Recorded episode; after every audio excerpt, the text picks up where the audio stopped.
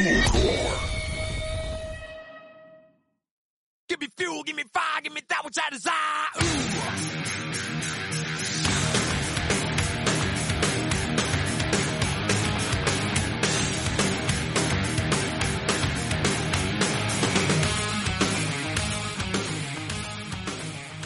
Hola, ¿cómo están? Muy buenos días, buenas tardes, buenas noches. Les damos la bienvenida a Quantum Astronomy, pero Luis, ¿por qué estás tan elegante hoy? Lo mismo pregunto. Primera vez que veo a Simón con camisa, no, lo he visto otras veces, pero siempre camisa y pelo de gato encima y la mancha de mostaza acá al lado del bolsillo, la del completo. Me manché comiendo, efectivamente. Eh, bueno, les cuento que estamos hoy particularmente con nuestros atavíos elegantes porque tenemos invitados muy top, VIP, de, de nivel. Este siempre ha sido un podcast oficialista. Bueno, no siempre en realidad.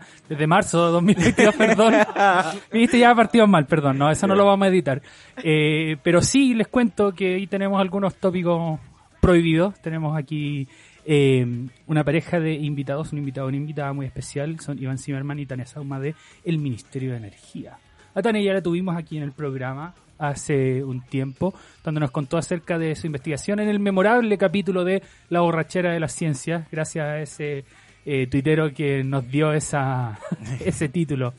Eh, es que muchas gracias por venir. Gracias por invitarnos. Sí. Gracias, Simón. Les voy a dar el pase ahora para que se presenten. Vamos a partir por Iván porque Dania ya se presentó una vez. Le vamos a dar la oportunidad ahora en un momento más claro. Bueno, soy Iván Sierman, yo soy ingeniero eléctrico de profesión. Estoy trabajando en el Ministerio de Energía con San, con Sau- Saña, iba a decir Tania, como me que mezclé ahí. Sania Tauma. Eh, Saña Tauma. Me Y, y bueno, hemos trabajado, hace ya llevamos casi cinco meses ahí trabajando en el ministerio, así que creo que tenemos harto como, como para conversar un poco de lo que estamos viendo en la energía, de lo que se viene y de todas las preguntas y dudas que puedan haber, porque yo sé que energía es algo que últimamente ha tenido harto harta duda dando vuelta y nosotros felices de contar un poco todo lo que hemos estado haciendo y lo que te queremos hacer. Súper. perfecto. Tania. Em, bueno, yo soy Tania Sauma y soy la jefa de gabinete del subsecretario de Energía. Soy científica de formación, estudié licenciatura, magíster, doctorado en física, lo que en el Ministerio de Energía es un problema porque no tengo título profesional y me costó un montón de trámites adicionales que me contrataran porque como que no podía demostrar que yo había estudiado lo suficiente. Como O sea, un doctorado no bastaba. porque no tenía título profesional. Tuve que hacer ahí unos enjuagues. Hay que hacer una aclaración que acá se toma estos grados como académicos y no como título profesional. Así Son licenciaturas. Claro. Em, y bueno, sí, estamos ahora tratando de llevar a cabo un programa de gobierno en un escenario que es complicado, y, pero lo hemos pasado bien igual. Yo quiero, quiero partir diciendo que es algo que estamos haciendo con muchísima alegría. Qué bueno, qué bueno. Y con mucha energía. Bueno, agregar, agregar una cosita. Soy el jefe de gabinete del ministro. Acá es la, la- somos la dupla de jefe de gabinetes dentro del ministerio. Se me olvidado ese, ese punto también de comentar. Eso lleva a la primera pregunta que yo tuve cuando eh, pensé en qué vamos a hacer en este capítulo. ¿Qué hace un jefe o una jefa de gabinete? Depende. Depende de tu jefe, básicamente. Ah, ok. De tu jefe, jefa. Porque en muchos casos el jefe puede tener algunos intereses más de autosuficiencia y uno tiene que acompañarlo. Y hay otras jefaturas que son más como, bueno, el je- mi jefe de gabinete hace todo, me hace la agenda, me hace todo. Y yo estoy ahí, me siento con la minuta. Va a depender siempre del perfil de- del subsecretario, subsecretaria, ministro, ministra, que, que esté del otro lado. O sea, ¿Cuál de esos dos eres tú? Es una buena pregunta. Al ministro le gusta que le maneje, que él llevar un poco su agenda, la- la- las definiciones, pero también me ha dejado harta libertad en algunos puntos. Porque hay una confianza política en ese sentido, entonces se entiende, sabe que yo a veces puedo ver cosas que no está viendo porque es imposible estar viendo todo. Entonces yo a veces le digo, bueno, esta reunión la tienes que tener y, se la- y, y- y. Y ahí le preparo la minuta, etcétera Pero hay varias veces que él me dice, ya, quiero tener esta reunión. Y se la gestiona. ¿Y tú cuál eres?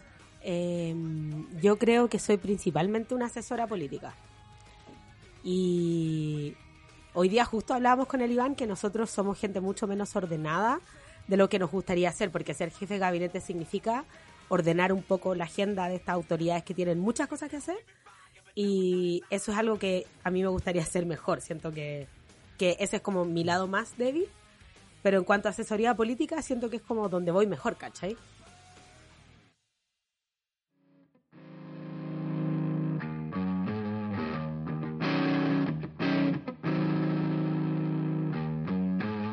Estábamos comiendo, hemos vuelto, listo ya. Eso es gracias a la magia de la edición. Gracias. Aquí no pasó nada. Y hay que comer igual. Hay que comer. Vení, bueno, nosotros venimos de la pega, estamos acá y hace hambre, si no. Y bueno, quiero aprovechar porque la verdad, siempre que vengo a la Intrinsical o me invitan o me dicen vamos a la Intrinsical, yo vengo con muchas ganas porque los patacones de este lugar son buenísimos, así que los recomiendo.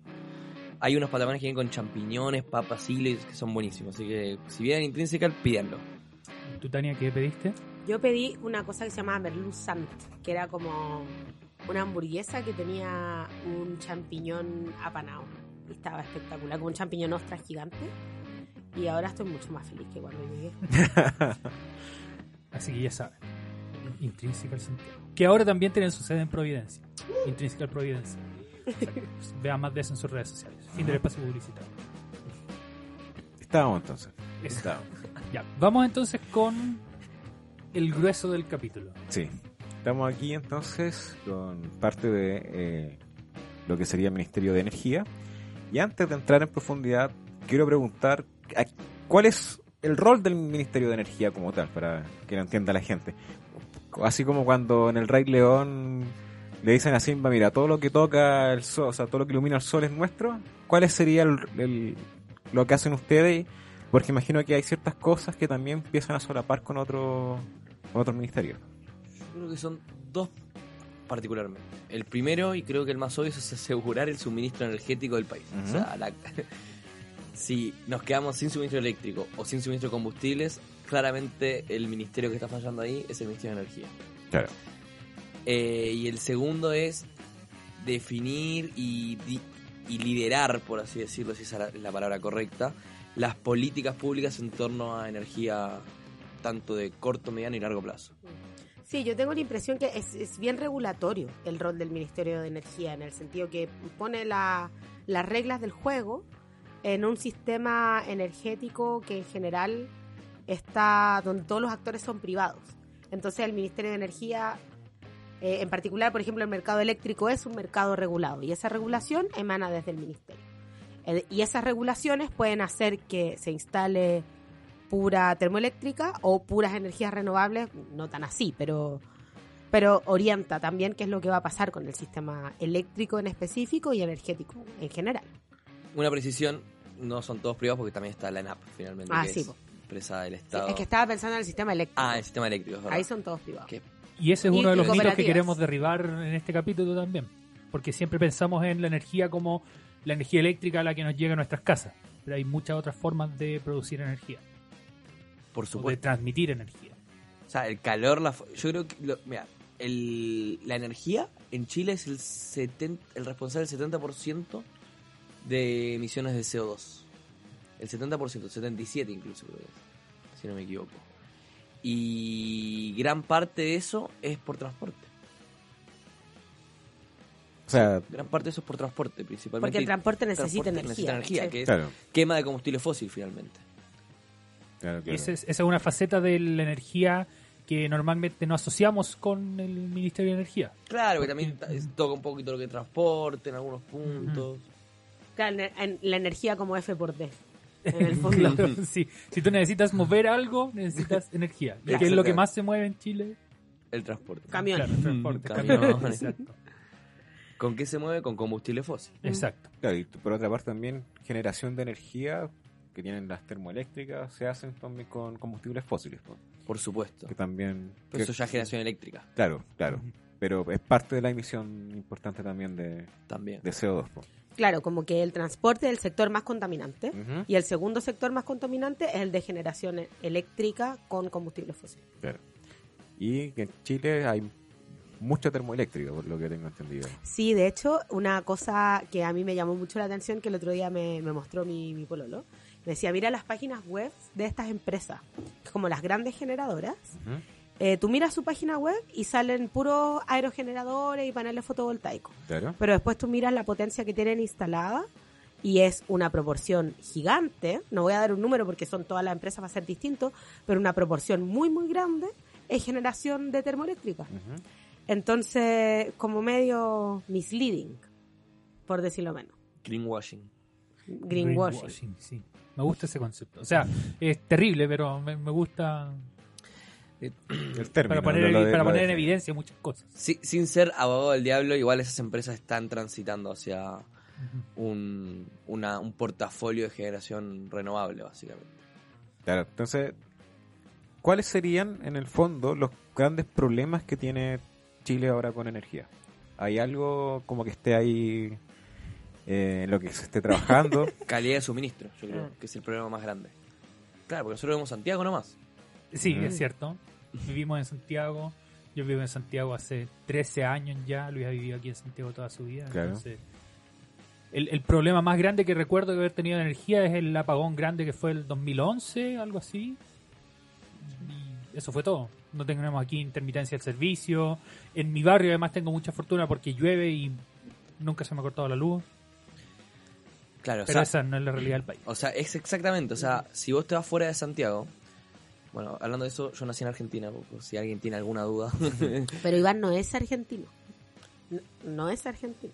¿Por qué decir que no soy argentino? Porque solamente viste cebollitas, grande palo. Sí, así. ya. A los 10 años me, me obsesioné con cebollitas y dije voy a hablar así.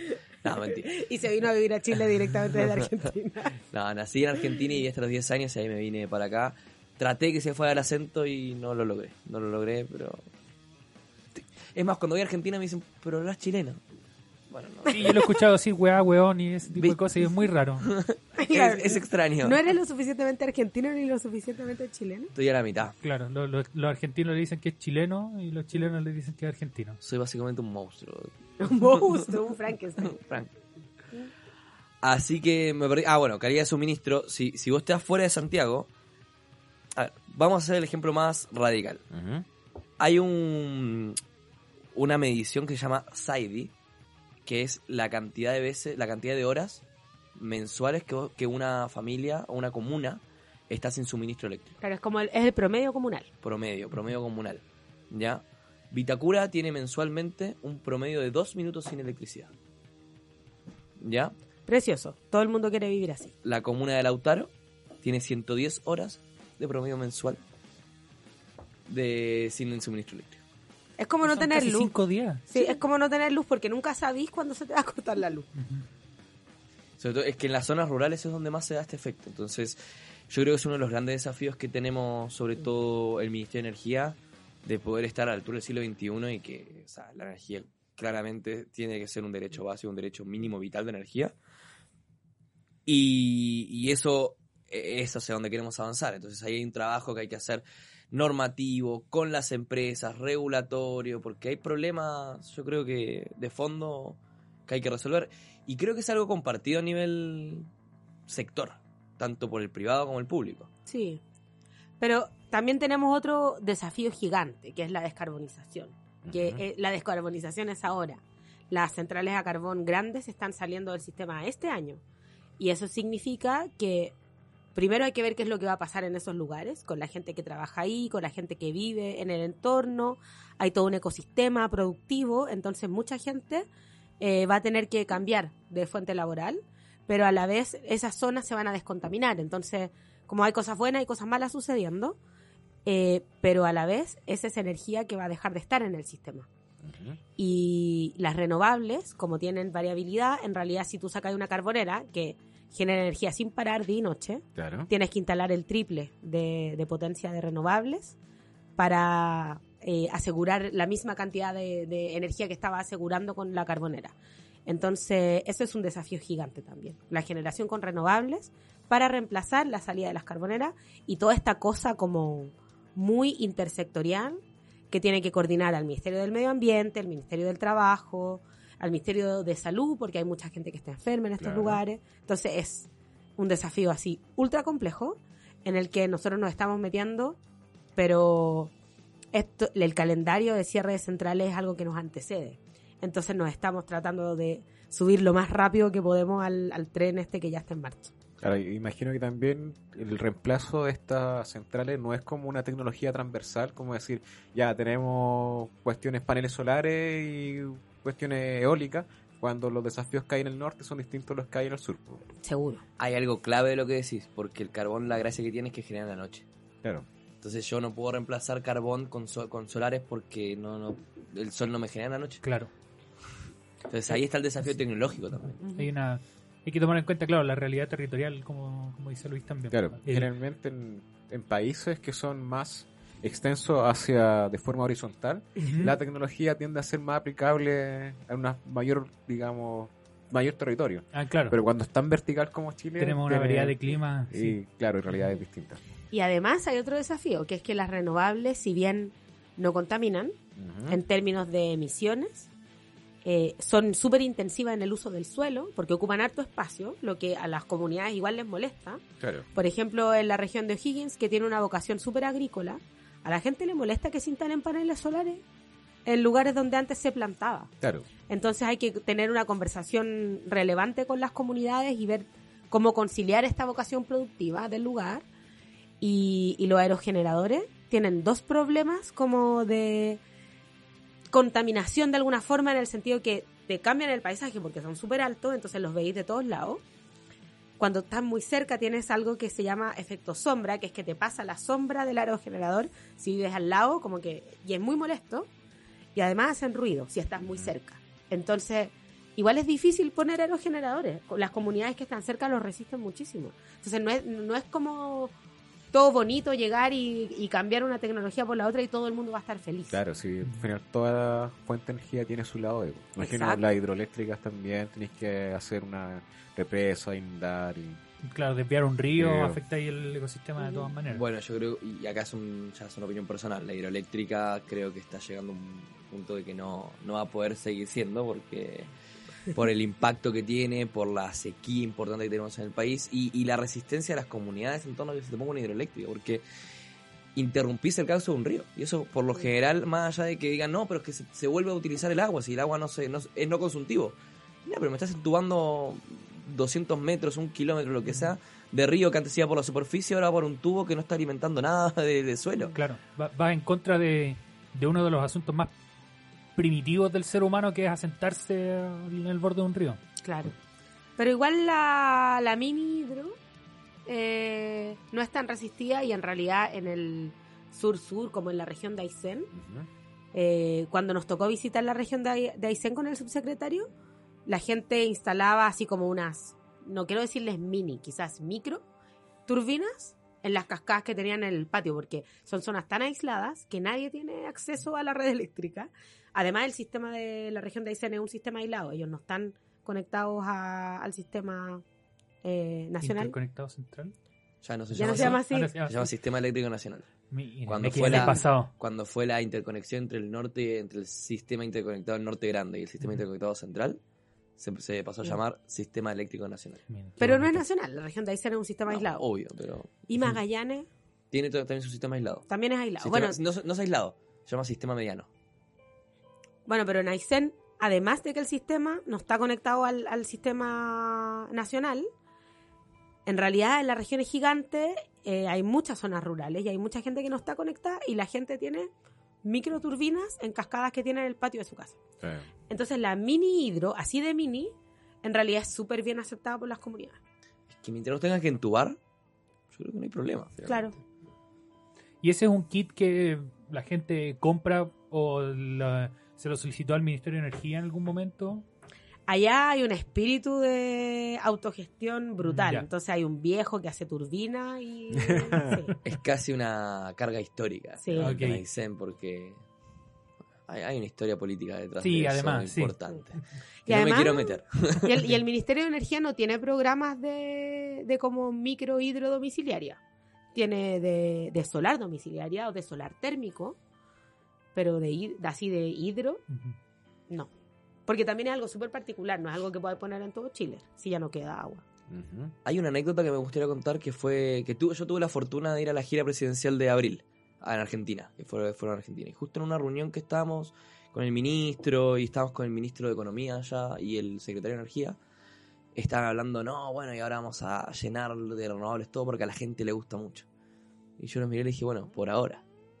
Porque están recién empezando con esa transición. Y me miraron raro. Y dijo, y sí, porque en algún punto te va a generar cierto impacto en la gente que, ok, sí, sabemos que para ahí tiene que avanzar, pero me lo estás poniendo acá al lado para beneficiar a consumos mucho mayores en las grandes ciudades. Y a mí que estoy en un sector rural, me estás afectando el paisaje, los terrenos, etcétera.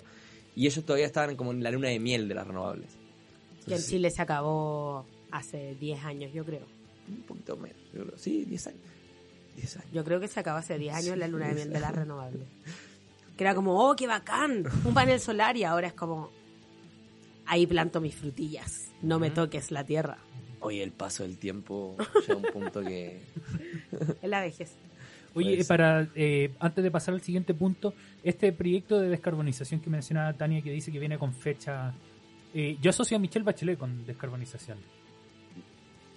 No quiero hablar mal de H, pero no, no, no tiene nada que ver. O sea, eh, es- incluso el primer cronograma de descarbonización que sale es el 2018 con Piñera, pero son fueron Claro. fechas que puso, voluntarias, pero vinculantes le llaman ellos, pero ya vimos que ahora tuvimos el ejemplo de que no son vinculantes. O sea, Engie, que tiene la central de Tocopilla en el norte, dijo como, pucha, pasó esto y no quiero sacar mi central ahora en junio, la voy a sacar en septiembre.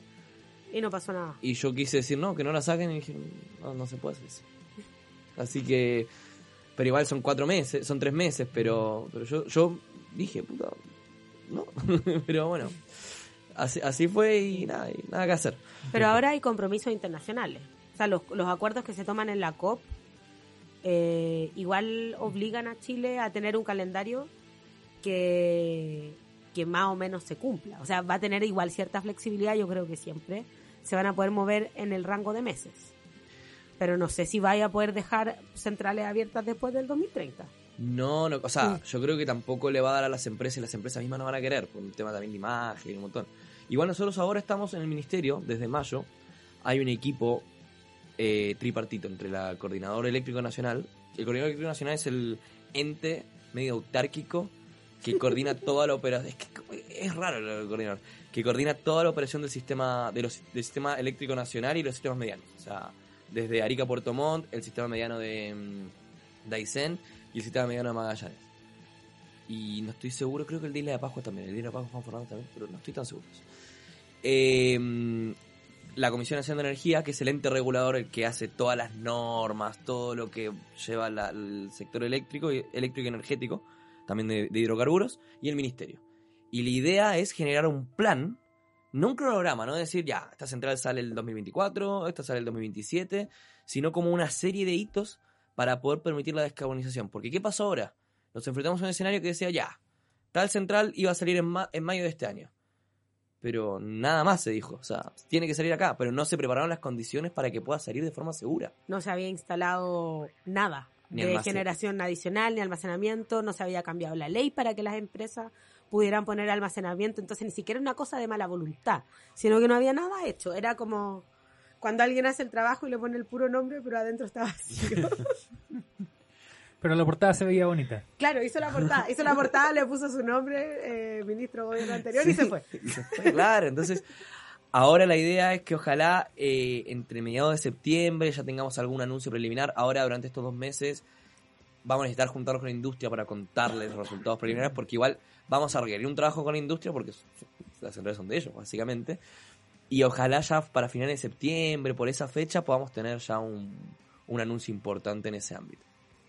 A ver, resumiendo un poquito la conversación que siento que se ha ido ramificando en distintos lados. Perdón. Tenemos un problema de contaminación en general que viene dado por generación de electricidad, que cierto, de las termoeléctricas, etcétera, y lo otro por temas de combustible de transporte. En cuanto a la generación de electricidad, eh, la idea es hacer este proceso de descarbonización que, hemos estado comentando a lo largo de todo Chile y a lo largo de todo Chile necesitan distintos tipos de alternativas para generar este tipo de soluciones. Sin embargo, las alternativas también tienen un lado B. Tenemos, por ejemplo, los paneles solares, que hemos hecho capítulo al respecto, que eh, te matan el suelo donde, donde lo instalas, ¿cierto? La, eficiencia no, no, no está tan buena tampoco. Eh, tenemos las hidroeléctricas que inundan lo- los sectores, como decías tú también en el sur, ocupan eh, micro eh, generadores de, de- electricidad, etcétera. ¿Cuáles serían los planes, digamos? eh, tú mencionaste que quizás como el 2030 era una idea vaga de quizás de tener como terminar el proceso de descarbonización, algo así, no había entendido. Es como la vecindad del 2030. Ya, porque lo que ya. se va a presentar es como un plan de hitos. Como hitos, y va a decir, ya, si se cumple este escenario, quizás nos quedamos al al 2028. Ya, Si se cumple este otro escenario, el 2030. Si se atrasa esto, 2032. claro. Pero la idea es no casarse con una fecha, sino con hitos, con un proceso de hitos necesarios para la descarbonización. Entiendo. Porque la fecha por sí misma no te dice nada. Exacto. Y mm, bueno, te, te imagino que entre otros beneficios, aparte de la contaminación, de la descontaminación, perdón, eh, también te hace que no dependas directamente del, del valor del combustible a nivel global. Por ejemplo, el comprar carbono o, o sea lo que sea el, el- el combustible, eh, sino que también te da una especie de autonomía en cuanto al precio del, del asunto. Definitivamente, porque los sistemas medianos de Aysén, por ejemplo. O todas las islas, tipo Isla Mocha o Juan Fernández, su generación eléctrica es con generadores a diésel.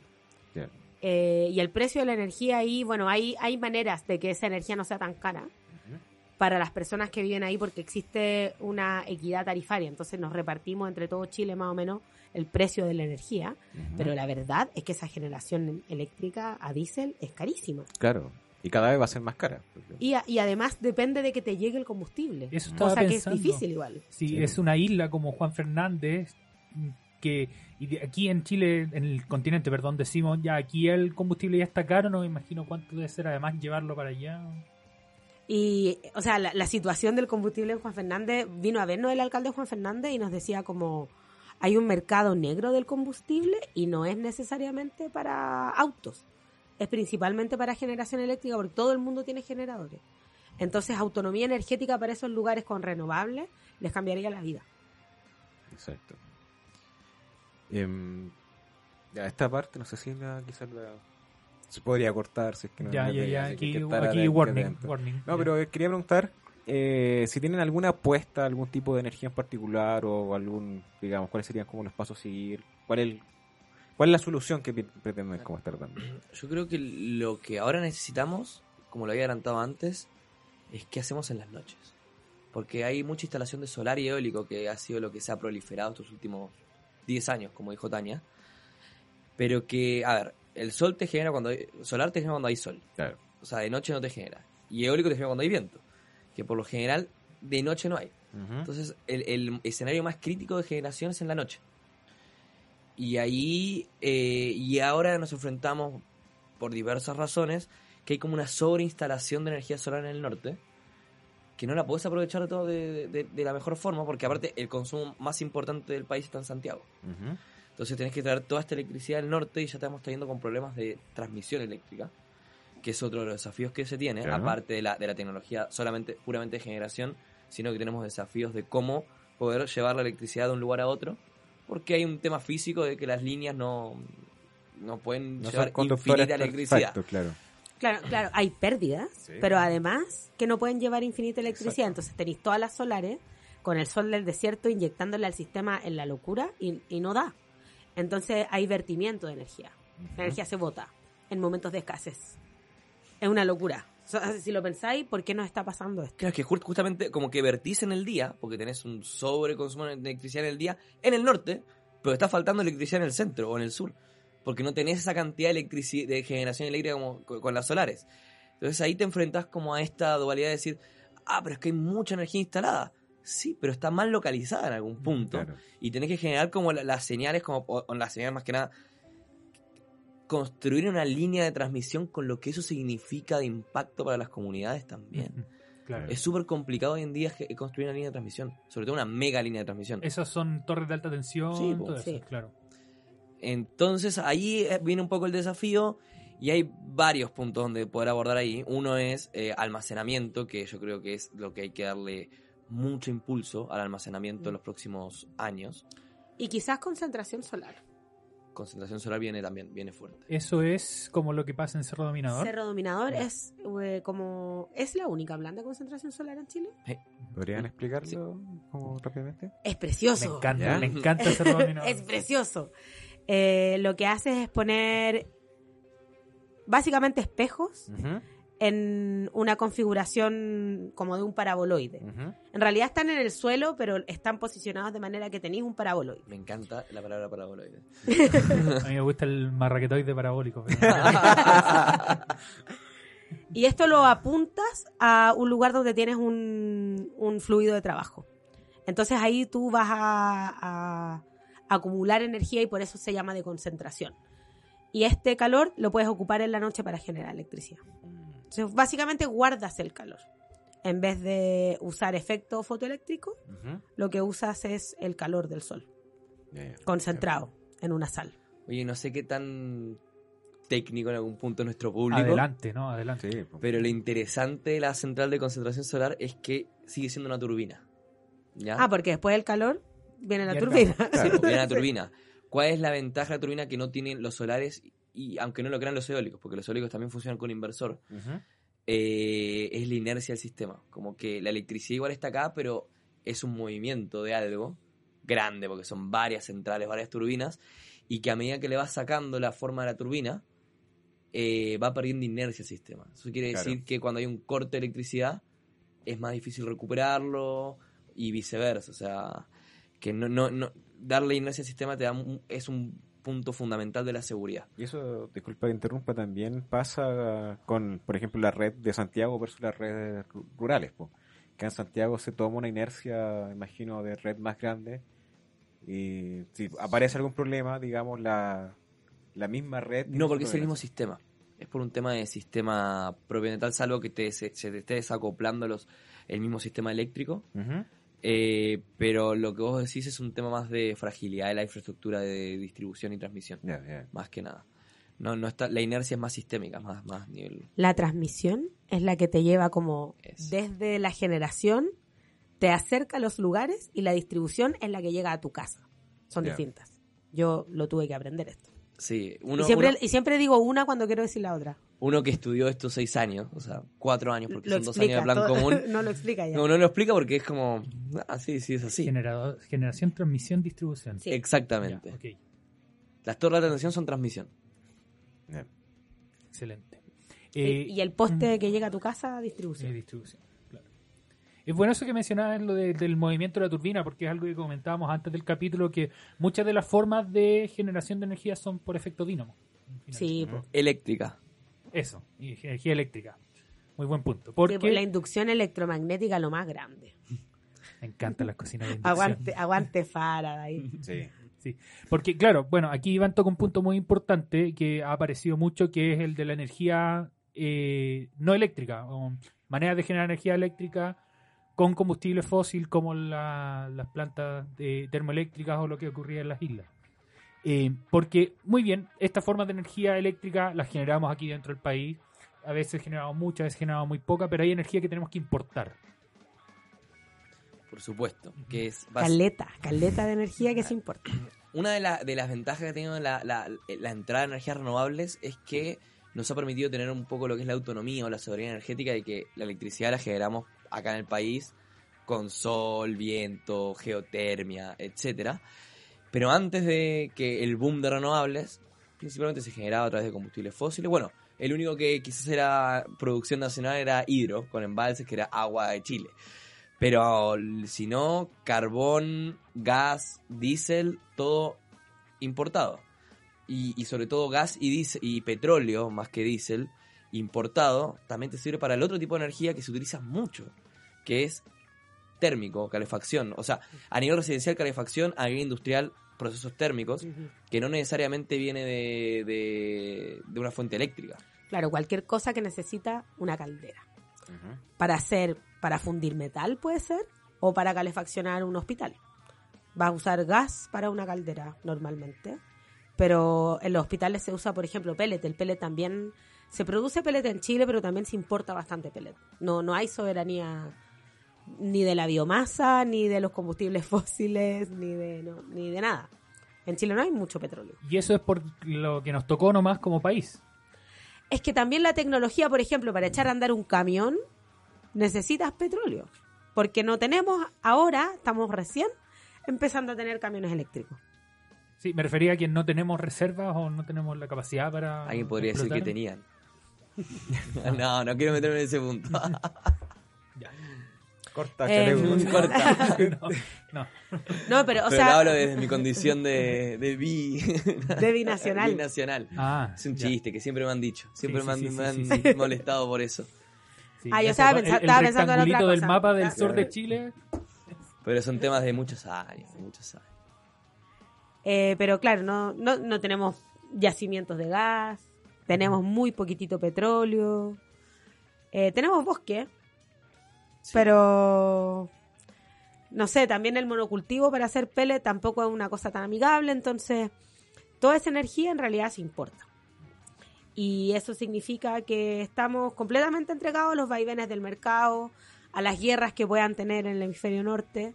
Y por eso también ahora la benzina se disparó, como que hay, hay escasez de... no, o sea, no, no es como que nos vamos a quedar sin, sin cosas, pero, pero se ha disparado el precio porque la guerra consume caleta de petróleo. Y porque también han habido sanciones a países productores de gas, como Rusia. Bueno, y, y ahí la, otra vez estaba en un, viendo un seminario. Va a ser un, voy, a hacerlo así, muy objetivamente, lo que la lectura que se está teniendo a nivel mundial. O sea, gran parte de lo que ha sucedido ahora, de las, del no escasez, sí, o sea, la demanda ha crecido mucho en torno al petróleo, pero la oferta no está creciendo porque tampoco hay intención, y que es una buena noticia, de invertir en combustibles fósiles. Que es una buena, noticia, igual para el mundo. Claro. para el mundo, pero claramente en esta transición estamos viendo algunos costos de esa decisión porque no hay, no hay certeza de decirle, bueno, inviertan en combustible fósil porque el mundo es- y tiene que avanzar a superar los combustibles fósiles. Claro. Pero al mismo tiempo, en esta transición es importante tener algo porque la gente tiene que vivir finalmente.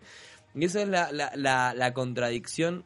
O sea, yo me, me declaro, y, y- y antes quizás de estar en este trabajo, yo era un acérrimo ambientalista.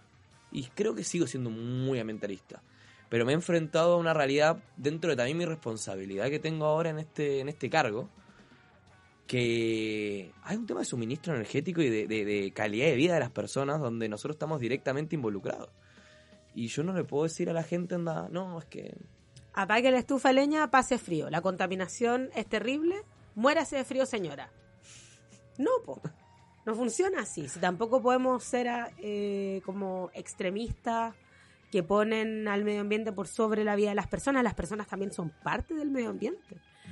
Eh, y por lo mismo nosotros tenemos a- toda una línea de trabajo en el ministerio que es de biocombustibles porque la realidad es que cuando el Ministerio de Energía viaja al sur de Chile, la gente solo te habla de leña, porque la leña es fundamental para la vida, porque Ujú. es helado y la leña es el combustible más barato y además es la tecnología que está instalada en todas las casas. Claro. No hay casa cuando yo fui al sur, no hay casa sin salamandra, sin cocina leña, sin chimenea. Y la vida se hace en torno al fuego, entonces es, es cultural, es tecnológico, hay, hay como un montón de cosas que se intersectan como para llegar y decir, no, no prenda la estufa, no, no tiene sentido. Y es sobre todo material.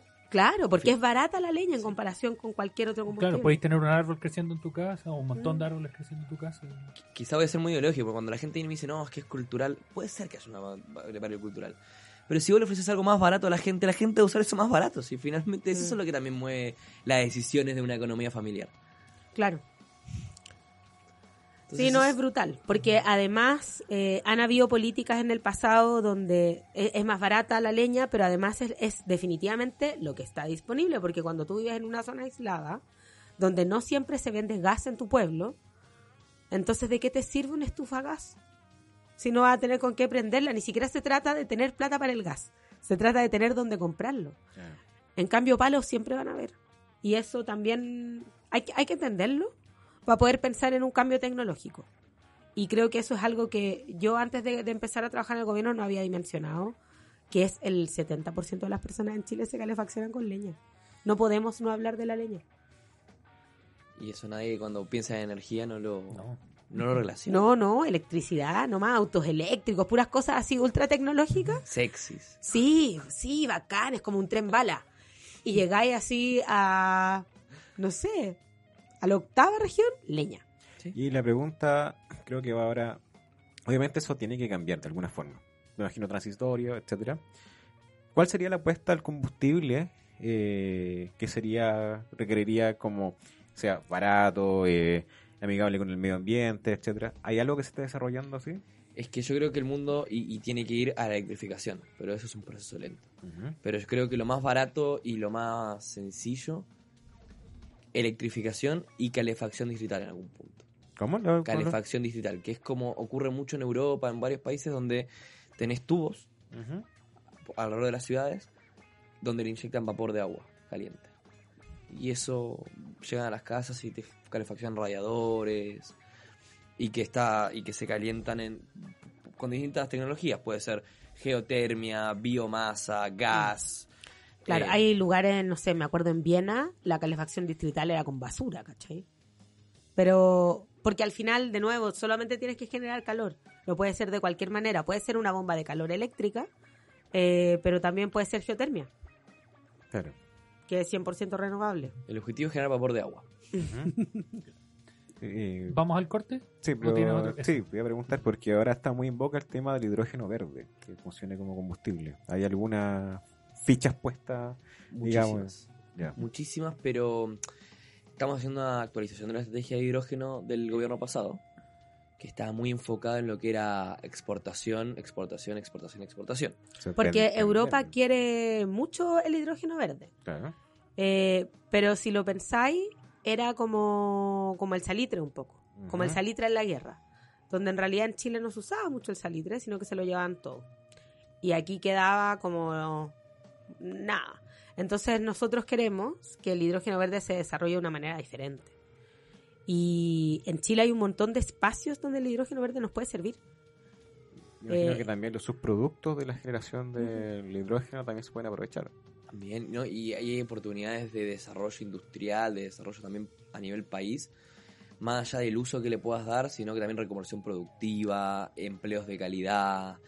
Eh, hay una oportunidad muy importante en el hidrógeno y por eso hay fichas, pero hay que hacerlo bien. O sea, tiene que ser en armonía sostenible, sustentable, en armonía con los territorios, eh, que no venga a, a entregar otro problema de los múltiples que tenemos, sino que venga a solucionar los temas. Porque si lo pensáis, justo antes estábamos hablando de descarbonización, de que nos falta más generación eléctrica, y, y si eh, lo que hacemos en vez de generar más electricidad para nuestra matriz energética, que necesitamos descarbonizar, lo que hacemos es producir hidrógeno verde y llevarlo a Europa, y no nos quedamos ni con la energía ni con el hidrógeno, Claro. como que nos fue mal, ¿cachai? Nos, fue- nos sacamos un 2 en la tarea.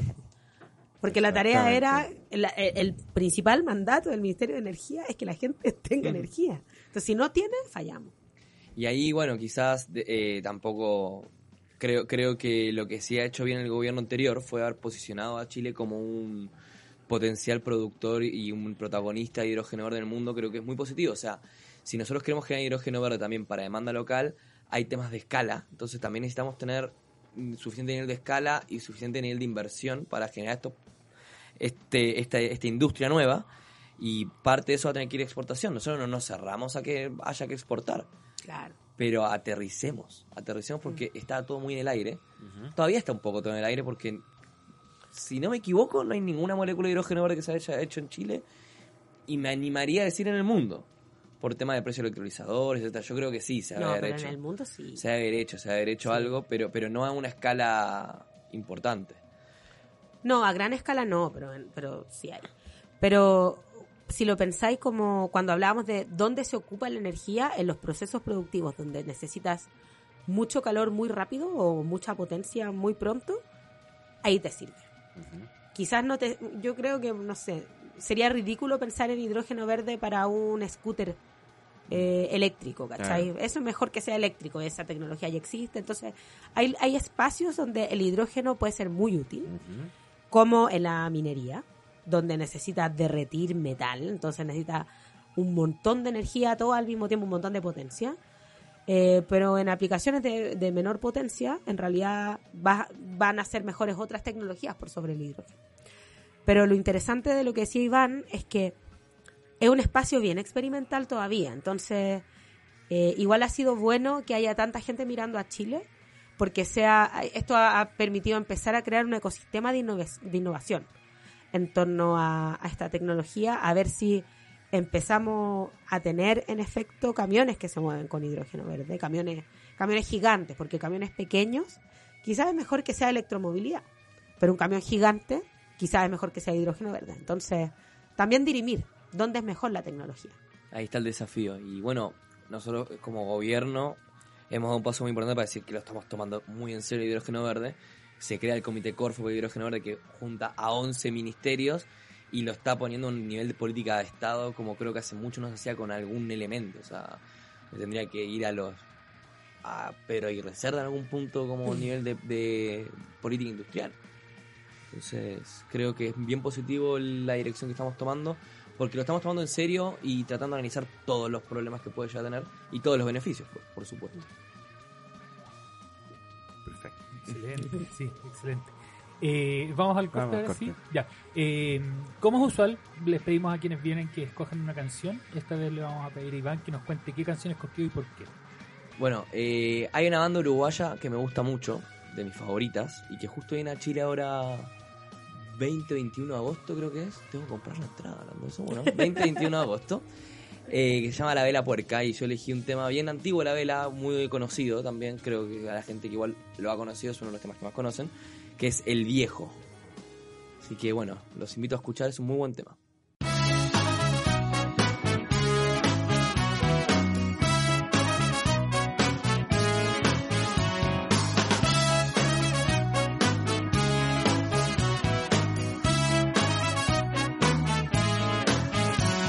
La cabecita despierta, orgullo de su mamá. El niño creció en su casa, el adolescente quiere asomar. Resbalando las veredas, el barrio lo encandiló. Dando vueltas las esquinas, tocó placeres, tocó dolor. Se enamoró de la vida todos los días, todas las noches. Desayuno con las damas, la cena se la salteó. Va caminando sin rumbo, lleva la calma del vagabundo, pero dejando la vida donde mande la ocasión.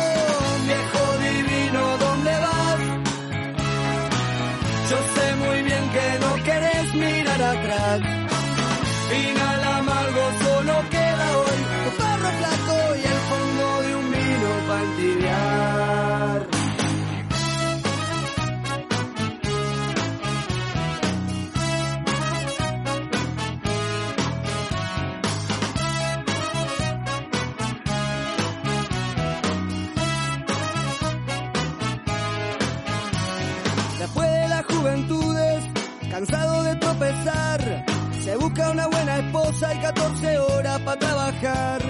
Pero algunos pajaritos no se pueden encerrar.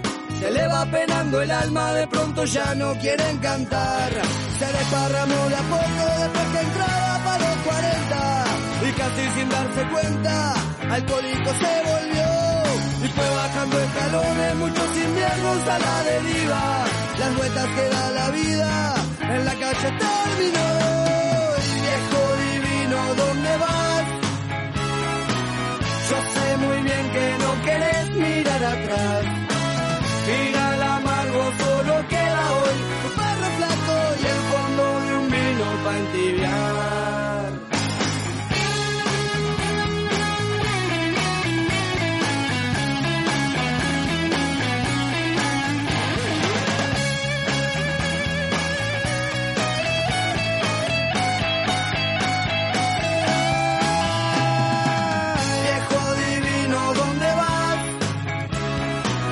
Yo sé muy bien que no podés mirar atrás.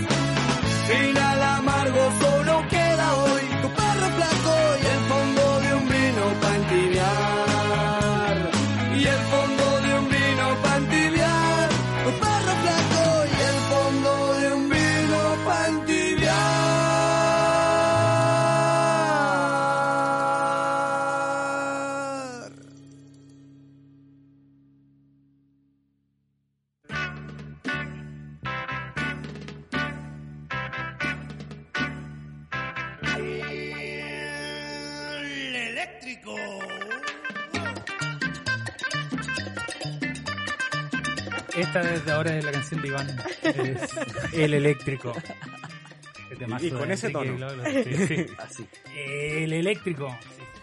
Chico Trujillo también tiene una versión de este tema que parte lento y se va poniendo cada vez más rápido. Igual es buena la de Chico Trujillo. Es verdad que esta es más, más bacán. La de Chico Trujillo es más punky.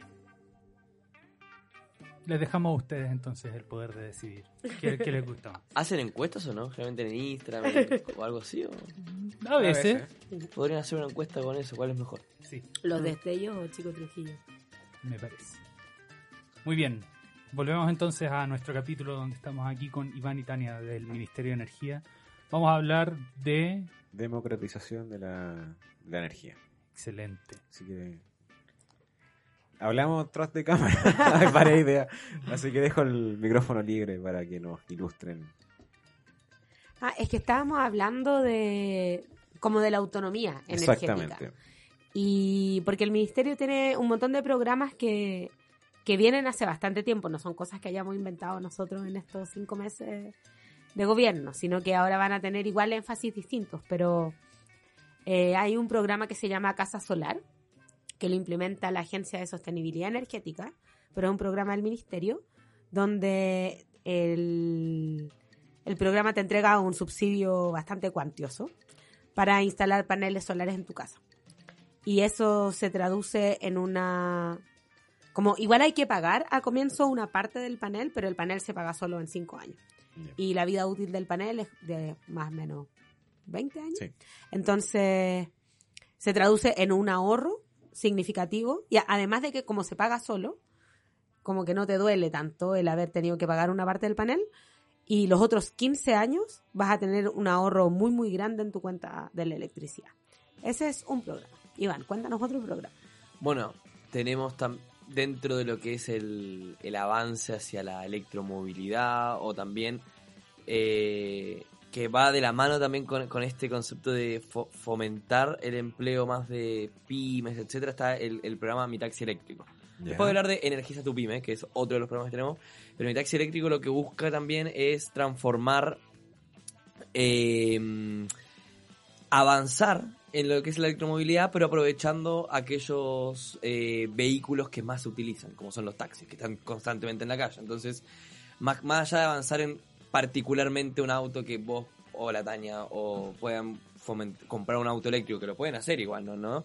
Pero el, el- beneficio o el incentivo estatal, donde va a haber fondos del Estado, va a ser más ligado a, a, personas que están justamente emprendiendo o pro- generando dinamismo en la economía o que realmente utilizan eh, su auto.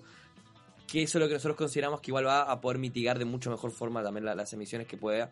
Como les había comentado al principio del capítulo, que el transporte es básicamente lo que, lo que más emite a, eh, CO2 a la atmósfera. Pero ahí me quedó una duda, porque el nombre tenía taxi, pero se aplica, como tú dijiste, quizá a otros rubros también, como por ejemplo alguien que necesita el transporte repartiendo cosas o no No, sé. es taxis. Es Taxi, taxi principalmente. Taxi y taxi colectivo. En, en regiones queremos que sean colectivos porque en regiones se usa mucho colectivo. Sí. Entonces, también respetando la vocación de, de cada lugar, de, cada territorio. Y descentralizado también. Entonces, por ahí va un poco. Yo creo que uno de los programas, y ahora que estamos tratando de reformular, eh, lo que decía la Tania del programa Casa Solar, yendo un poco a lo que era la descentralización de la energía. Y ahí va de la mano también con el que estaba hablando antes, Energiza, Energiza tu Pyme, o Energía tu Pyme. ¿no? Ponle energía a tu pyme. Ponle energía a tu pyme, era eso, bien. Me sé, me sé lo que hacen, se me olvidan los nombres. Eso es lo que me pasa. Pero que es justamente muy similar a mi casa solar, pero enfocado más que nada a pymes. Por ejemplo, con el ministro fuimos durante abril en Coyhaique a una mm, eh, un almacén, porque también era fábrica de cecinas. Don Jorge creo que era. Ojalá que no esté escuchando esto Don Jorge y se llamara Don José, Don Pepe y, y me está Le y, le cambié el nombre. A don Jorge. Eh, No sé si era Don Jorge, Don Pepe, pero asesina, era, vendía asesinas y que había puesto su panel solar ahí. Y que, mm, a ver, hoy en día, y para hablar un poco de panorama, a nivel de escala residencial de generación eh, distribuida, puede llamar generación distribuida porque está, ¿se acuerdan que habíamos hablado? Generación, Transmisión. transmisión Y y distribución. Eh, las generaciones distribuidas son aquellos eh, elementos de generación eléctrica, pero que están en los sistemas de, de distribución, que no se conectan a transmisión, sino que se conectan a distribución. Hoy en día, los sistemas de generación distribuida de escala residencial, porque hay dos tipos, escala residencial o es- escala más grande. De escala residencial, hoy llegamos a los 100 megas instalados a nivel nacional.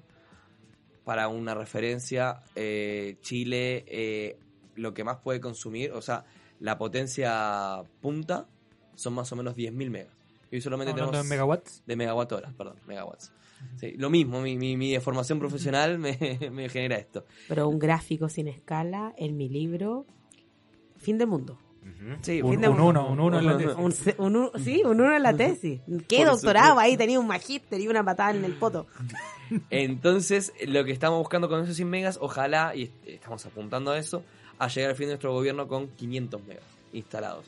Y eso va un poco de la mano en lo que estamos hablando, de la democratización de la energía, porque vas a lograr que las personas no tengan que depender de que el interruptor esté, de que dependa de la electricidad que esté a por fuera, que me venga de la red eléctrica, sino que voy a estar generando mi propia electricidad en mi techo con, con baterías o, por qué no, también a nivel comunitario. O sea, en mi comunidad, con mi con los paneles solares que está para mi comunidad, y eso también pueda ir generando también sinergia con la otra comunidad que también tiene su panel, etcétera, y avanzar en ese ámbito un poquito más comunitario de generación eléctrica y que dé soberanía, Maravilloso. soberanía en, en ese sentido. Y eh, un adelanto, porque este es un programa que estamos en formulación. eh, son programas de propiedad conjunta. Es decir, se asocia una cooperativa de vecinos y vecinas con una empresa de generación que por un proyecto no necesariamente ultra chico, ¿no? esto no es un panel en el, che- en el techo, son, son proyectos medianos y la comunidad es dueña de una parte del proyecto. Entonces este proyecto le vende energía al sistema y lo inyecta a la red. Esto ya no es necesariamente generación distribuida, eh, pero la comunidad, que es en parte dueña, entonces se queda también con la ganancia de esta venta de energía. Eh, eso es algo que también es súper interesante porque normalmente lo que pasa es que se instalan las, gen- la- las empresas de generación en algún lugar y siempre tienen conflicto con las comunidades porque las comunidades no, no tienen un beneficio de Claro. que ese proyecto esté al lado de ellos, pero si también fueran dueños del proyecto, es muy distinto. Entonces queremos e- evaluar y partir por unos proyectos piloto de generación eh, de propiedad conjunta, a ver cómo se van desarrollando las dinámicas y podemos establecer un modelo de negocios que sea sólido para poder empezar a replicar esto en más lugares de Chile. Entiendo que igual hay desafíos legales en torno Un a ese montón, punto. sí. Desafíos legales y un poquito más arriba de legales. Guiño, guiño. Son cosas que van a ser mucho más fáciles después de la segunda semana de septiembre, probablemente. Está por verse. Esperemos que sea así. Eh, a mí, perdón si vuelvo un poco atrás. Eh, me quedan una- algunas dudas acerca de hidrógeno verde. No me acuerdo, Luis, si hemos hablado en alguno de los capítulos. Sí, sí, hemos Sí. hablado. Ah, ya, perfecto. Entonces, Ventajas si, y es que, desventajas del si tienen verde. dudas de eso, vayan a escuchar nuestro capítulo sobre eso. Ay, ¿quién vino a hablar de eso? Quiero saber. No, yo hice el capítulo. Ah, tú hiciste el capítulo. Bacán. sobre, sobre energía en general. Sí, y lados B de la energía y cuáles serían como los caminos a seguir en un futuro. Como lo que se tiene como en el mundo académico, lo que se piensa que, que podría venir. Deberíamos haber escuchado ese capítulo antes de- Antes de venir, ¿no? No, no, Como- Hicimos mal la tarea. Después, después le, le invitamos a hacer parte 2, parte 3. Sí. Sí. Eh, me gustaría que en algún momento, si es que tenemos la oportunidad, pudiéramos hablar de energía nuclear. Porque Es que- la que- Comisión Nacional de Energía, Comisión Chilena de Energía Nuclear, no me acuerdo cómo se llama, depende del Ministerio de Energía. Es uno de nuestros servicios relacionados, junto con la SEC y la CNE. Sí, eso estaba buscando. Yo, yo por aquí tengo un torpedo ¿De cuáles son los servicios que le mandé a relacionados? Luis. No, no, es el organigrama que saqué de la, de la página del Ministerio de Energía. Ya. Entonces, tenemos aquí, claro, eh, ministro, ministra, gabinete, oficina de comunicaciones, y aquí hay una ramita para el lado donde hay tres cajitas en verde. Está la Superintendencia de Electricidad y Combustibles, la Comisión Nacional de Energía y la Comisión Chilena de Energía Nuclear. ¿Dónde hacemos el Zoom? Eh, ¿Qué hace la- una Superintendencia de Electricidad y Combustibles? Es el organismo fiscalizador del sector energético. Es el brazo armado. Es el que va y sanciona a los que estén infringiendo la normativa. Entonces, para O sea, vincularlo... No, no, espera. No quiero, quiero cambiar un poco porque ese es el foco anterior. ¿no? Una de las cosas que estamos tratando de hacer es que no sea el organismo que, que sancione, sino que, que eh, es el encargado de hacer que se cumplan las normas. Y la Perfecto. SEC también eh, tiene un trabajo importante en la creación de esas normas. También. Pero es que, ¿por qué hago la, la salvedad? Porque hoy en día, efectivamente, es un organismo sancionador. Lo que nosotros queremos, pero que sancione no significa que cumpla, se cumplan las normas. Lo que nosotros queremos que ojalá se cumplan las normas y genere los incentivos para que la, para que la gente, las empresas, personalidad jurídica, personalidad, persona natural, cumplan las normas, eh, más allá de sancionar o cobrar multas, A etcétera. ver, pues Ah, que te entiendo. Que, que no haya un- una aproximación tan punitiva. Por es que, ahí. por ejemplo, la SEC también tiene otras pegas. La SEC entrega los certificados, por ejemplo, un gaffiter o un instalador eléctrico, una instaladora eléctrica, puede tener certificación de la SEC. Entonces, eso también te da una garantía de que viene a hacer la pega a tu casa o a tu empresa, lo va a hacer bien porque tiene este respaldo de esta institución que se supone que, o sea, que se supone que esta persona conoce la normativa y va a hacer un buen trabajo. Pero tenías una pregunta, Luis. Sí, es que no sé si estaba distinguiendo bien la como el énfasis que hiciste. Y es como, no sé, una cosa es sancionar. Por ejemplo, yo estoy haciendo un carrete y viene la policía y me dice, ya, baja la música. Pero quizás me sale mejor llegar y pagar la multa, pa- pago la multa y sigo con, con la fiesta durante toda la noche. Entonces, es que hacer como esa diferencia. Se usa. Es algo que pasa. Sí. Le, le pasó a un amigo. Se le pasó a un amigo a un No amigo. he escuchado de que esto pasa, pero No- no- nunca lo he visto. Claro, o también pasan los clandestinos, porque los multan, pero la multa sale mucho más barato que... ¿Clandestino qué es eso? Ah, perdón. Estamos muy oficialistas hoy día. De hecho, eh, para quienes nos escuchan, Iván está con chaqueta. Sí, vengo a trabajar. Antes ven- iba con chaleco, ahora, ahora me gustó empezar a ir con... La historia fue así, la siguiente. Se te estaba ensuciaron los chalecos. Se me ensuciaron los chalecos, no tenía chaleco y dije, ya, voy a usar una chaqueta. Y me gustó tanto que ahora estoy usando chaqueta. Así de simple. Pero sin corbata. Sin corbata. A ver, Sí, si el presidente no usa corbata, yo no me uso corbata. No, yo también Básicamente. chaqueta, así que no... no. Y yo creo que el que no mundo va hacia eso. ¿eh? Yo creo que el mundo va hacia dejar la corbata. Como en algún momento se dejó el sombrero, ahora yo creo que la corbata... Igual a mí me encantaría usar sombrero, pero no sé dónde los venden. Como En. No, no, no sé, como mi abuela es una mujer de sombrero, ¿cachai? Ah, Y como se- un sombrero grande. Usa un sombrero de señora, no sé, se viste como de pies a cabeza de rojo, sombrero rojo, vestido rojo, zapatos rojos, cartera roja. Yo quiero ser así de grande. De rojo. De rojo. De rojo, bien. ¿Amaranto o rojo? No, rojo, está bien. Bueno, Pero- Retomando el la, clandestino. la sec. No, bueno, sí, entonces, lo- sí, ¿Qué hace es algo parecido a eso, pero va más allá del monto de la multa, que obviamente si un monto de la, eh, si aumentas el monto de la multa, eh, probablemente generes incentivos para que se cumpla la norma, pero eh, en muchos casos podría ser que estés afectando, porque no siempre es a la empresa la sanción, ojo. Pero creo que hay otras formas también de incentivar el cumplimiento de normas que solamente sancionatorio.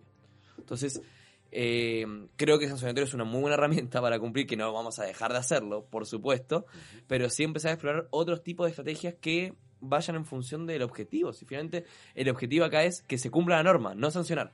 Sancionar es una herramienta para que se cumpla la norma. Claro. Pero, por ejemplo, ahora, eh, en, la, en, en todo el tema del, del hidrógeno verde, que es nuevo, no hay norma, la SEC va a tener un rol fundamental en el diseño de qué es seguro para el hidrógeno verde y Claro. qué es lo que tiene sentido, de qué manera, qué perno.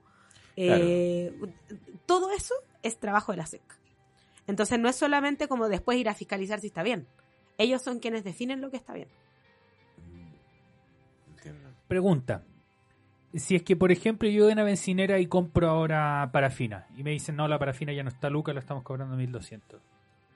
¿Eso es trabajo de fiscalizador de la SEC o de otro, o de otro organismo? Mm, Yo creo que es la SEC. Sí, Porque es estaba SEC. pensando en la SEC, yo me acuerdo, una, una vez trabajé en un lugar... No, sí, es la SEC. Una vez trabajé en un lugar donde vendían artículos de camping y vendían cocinillas, entonces yo tenía que pegarle un sellito de la seca a todas las cajas de las cocinillas, por ejemplo. Porque eran cocinillas a gas y vendían la latita de gas. Y estaban certificadas por la SEC. Exactamente, estaba certificado por la SEC. ¿Y eso está asociado con alguna universidad o como una institución independiente que tiene sus propios laboratorios y hace sus propias pruebas? Eh, hacen, no son independientes, la SEC Ah, es autónoma. O sea, depende del Ministerio de Energía, un organismo asociado al Ministerio de Energía. Ah, ya. Sí, puede ser que sea la SEC porque es un cumplimiento de norma de la CNE. ¿Qué hace la CNE? Por ejemplo, si te venden un balón de gas adulterado, así como que venía con agua, se te acabó y todavía está lleno de algo a la mitad, eh, la denuncia es a la SEC. A la SEC. El tema de los precios igual entra en un híbrido ahí de cumplimiento de precios. Claro. Sí, pero por ejemplo, si la te venden parafina con agua, la SEC. SEC. Perfecto. Creo que esto también es una diferencia, como para el público que nos escucha y nos sigue, entre la ingeniería y las, las ramos de física. Que, por ejemplo, yo te puedo enseñar el momento flector de, de una barra, todo para hacer un puente, pero en ingeniería tienen que pasar las normativas también que tienen que cumplir. Pues, Claro, porque eventualmente. nosotros no lo sabemos. No, y cuando alguien empieza a construir el puente, no está calculando el momento flector. Claro. Ya, ya fue. Como alguien. eh, eventualmente, no es necesario repetir todo desde primeros principios, es una deformación de uno. Claro, pescáis el puente y le hacía una transformación isom- isomórfica y, y listo. Que no sirve el ángulo y chao. Eh, por cierto, aquí de repente agarramos para el hueveo a los ingenieros. Por supuesto. Aquí ¿Son somos, todos científicos? somos tres contra Sí. uno, sí. Ya, pero igual. Estaba leyendo una noticia hace poquito de que un, Ay, sí, un astrónomo hoy, sí. francés se compró una foto de un chorizo creyendo que era Él, él lo compartió. Ah, él lo compartió a propósito. a propósito, engañó a mucha gente haciendo pensar que una torreja de, de chorizo era la imagen Qué de linda- Próxima Centauri tomada con el James Webb. Próxima Qué Centauri. Linda, qué linda estrella. Son chorizos. Esa misma, sí. Una gigante rojiza. Eso. El pro- es el, el problema que astronomía y gastronomía difieran solo por una letra. Oye, yo te iba a preguntar algo de astronomía, porque hoy día llegó Iván a mi oficina y me, yo le dije, Iván, hoy día es un día raro, como que siento que me siento un poco ansiosa porque no tengo tantas cosas que hacer y normalmente tengo muchas cosas que hacer, entonces estoy ansiosa. Iván me dijo, es que hoy día Neptuno entra en la casa no sé qué, Ah, no sé qué. Yo pensé que iba a preguntar por qué el día fue más largo. Por el segundo que se midió con los relojes. No, no, pero eso tiene un punto, tiene un punto, porque me dice, no, pero es que, ¿sabéis qué? Yo soy Tauro, pero Tauro es solamente para el hemisferio norte. Y yo le dije, no, porque las constelaciones zodiaco hacen la, la vuelta del sol. Entonces, a lo mismo está haciendo el hemisferio norte y el hemisferio sur. Como sea. Yo siento, era esa pregunta, ¿no? no, no era esa pregunta. Mi Ah, pregunta perdón. es, ¿por qué tú crees que tu estado de ánimo está afectado por el tránsito de un planeta? Yo no creo eso. Pero en volar a gravedad tiene algo que ver, pero yo no creo eso. Yo creo que, que no, no, no, no hay ninguna razón científica. Soy ante todo ingeniero. Ante Muy todo bien. científico. O sea, que quizás no seré tan científico como ustedes. Pero algo de ciencia vi en mi vida, o sea. Pero eres Pisces. Pero soy Piscis. Yo Pero también. Piscis solar, lunar, ascendente. Solar y lunar, ascendente escorpio. Ah, muy bien. ¿Viste? Igual me lo sé. Te lo sabes, yo no me lo sé. Igual, yo igual, solo sé que ver, soy Tauro. Yo sí lo que sí creo que la, la astrología tiene mucho de psicología, porque ve mucho de los arquetipos. Hay mucho arquetipo dando vuelta. Sí, pero la psicología también. Mira, tiene como un. Vale, con cueva así un 10% de precisión. Bueno, pero es un inicio para estudiar. Cuando, cuando Copérnico estaba viendo el- la teoría heliocentrista, yo creo que no, no, antes de Kepler no sabía cómo se movían los. Hay un inicio primero, hay alguien que tiene que empezar con eso. Sin duda, Así sí. que Carl Gustav Jung con los arquetipos, que tiene mucho que ver con astrología. Me parece que es un inicio interesante. Sí, pero. ah, Mira, la psicología, otro capítulo. Voy a comprometerme a traer a alguien que sabe mucho de eso. La pareja de Luis. Sí. Y al doctorado. Entonces, en resumen, el psicoanálisis es puro chanterío. Pero el psicoanálisis eh, está basado en... No. O sea, falso implica verdadero. el- No, no. eh, no nos metamos en ese bosque porque estamos hablando de energía. Pero le adelanto que, que no ¿Y la energía espiritual dónde queda? Ah, Sí, esa la pregunta. bioenergía. Esa es la pregunta que quería hacer Simón también. La bioenergía. No, No, ¿cuál pero pregunta? pues, bueno, acá está, mira. Es que ¿cuál ¿Qué de pasa No me acuerdo. con la energía del ¿Cómo amor? definen la energía? ¿A Ah, nivel eso, sí. personal? A nivel personal, claro. Porque, la, claro, la definición académica de energía es bla, bla, bla, bla. F por bla, bla, bla, bla. Claro. El trabajo Claro. que hace una fuerza, algo así. Claro, la simetría de la granjiana con respecto al tiempo y todo eso. pues, ya. Pero ¿qué es la energía para ustedes? Vos me dijiste abajo y dije, ya, la voy a pensar. Y no la pensé tanto. Pero. mm, yo creo que la, la energía está en todos lados, finalmente. Está en todos lados. Cacha que yo una vez. Y, y- y perdón por irme a una anécdota. En segundo año de U, había un ramo llamado Taller de Proyecto. ¿Cómo se llama? Taller de proyecto. y, y ahí tomé, había muchas opciones para tomar, había uno de robótica, otro de reciclaje creo que era. Yo tomé energías renovables y uso eficiente. Y el proyecto final, que había que elegir, o el proyecto todo el semestre, yo tomé y con, con mi grupo éramos tres, dijimos, veamos si podemos sacar energía de los terremotos o de los temblores. Ustedes saben que hay temblores todos los días, básicamente. Entonces empezamos a investigar y se supone que los temblores igual sacan pulsos electro- electromagnéticos por el movimiento de los metales en el magma, en el núcleo terrestre. Fuimos en esa bola. Finalmente el proyecto fue un fracaso, pero no logramos sacar.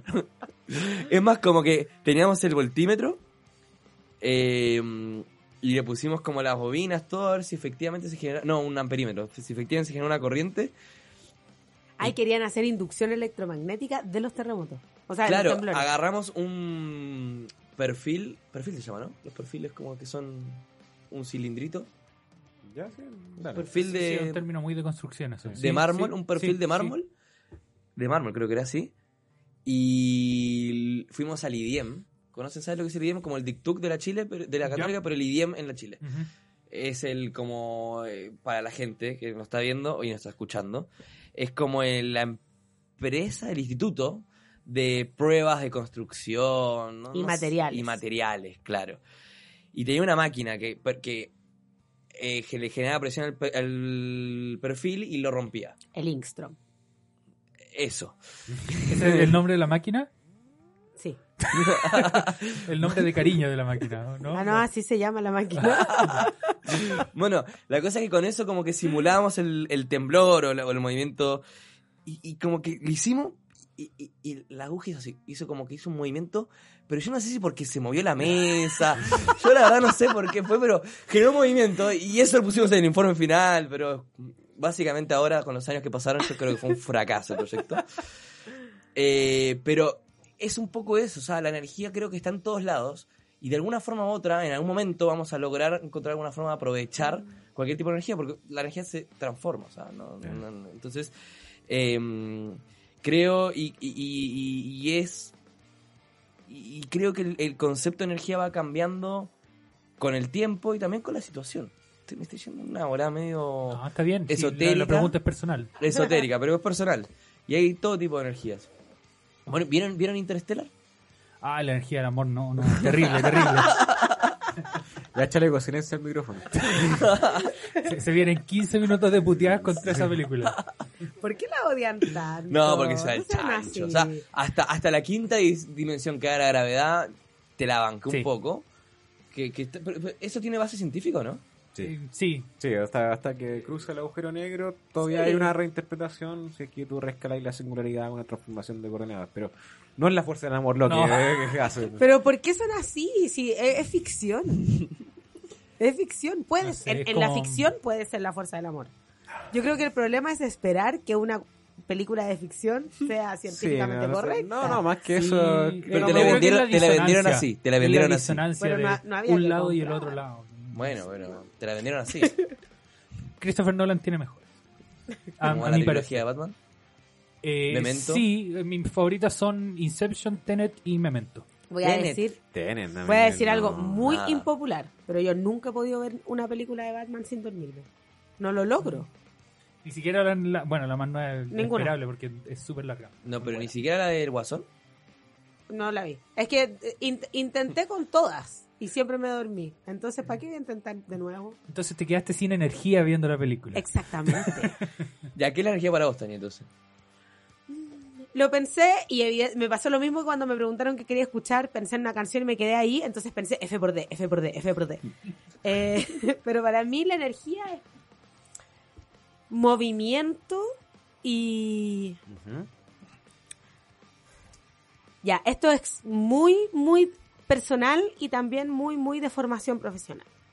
Pero, Perdón, ¿de formación, De o formación. de formación? Ya. no, de formación. Todo junto. Sí.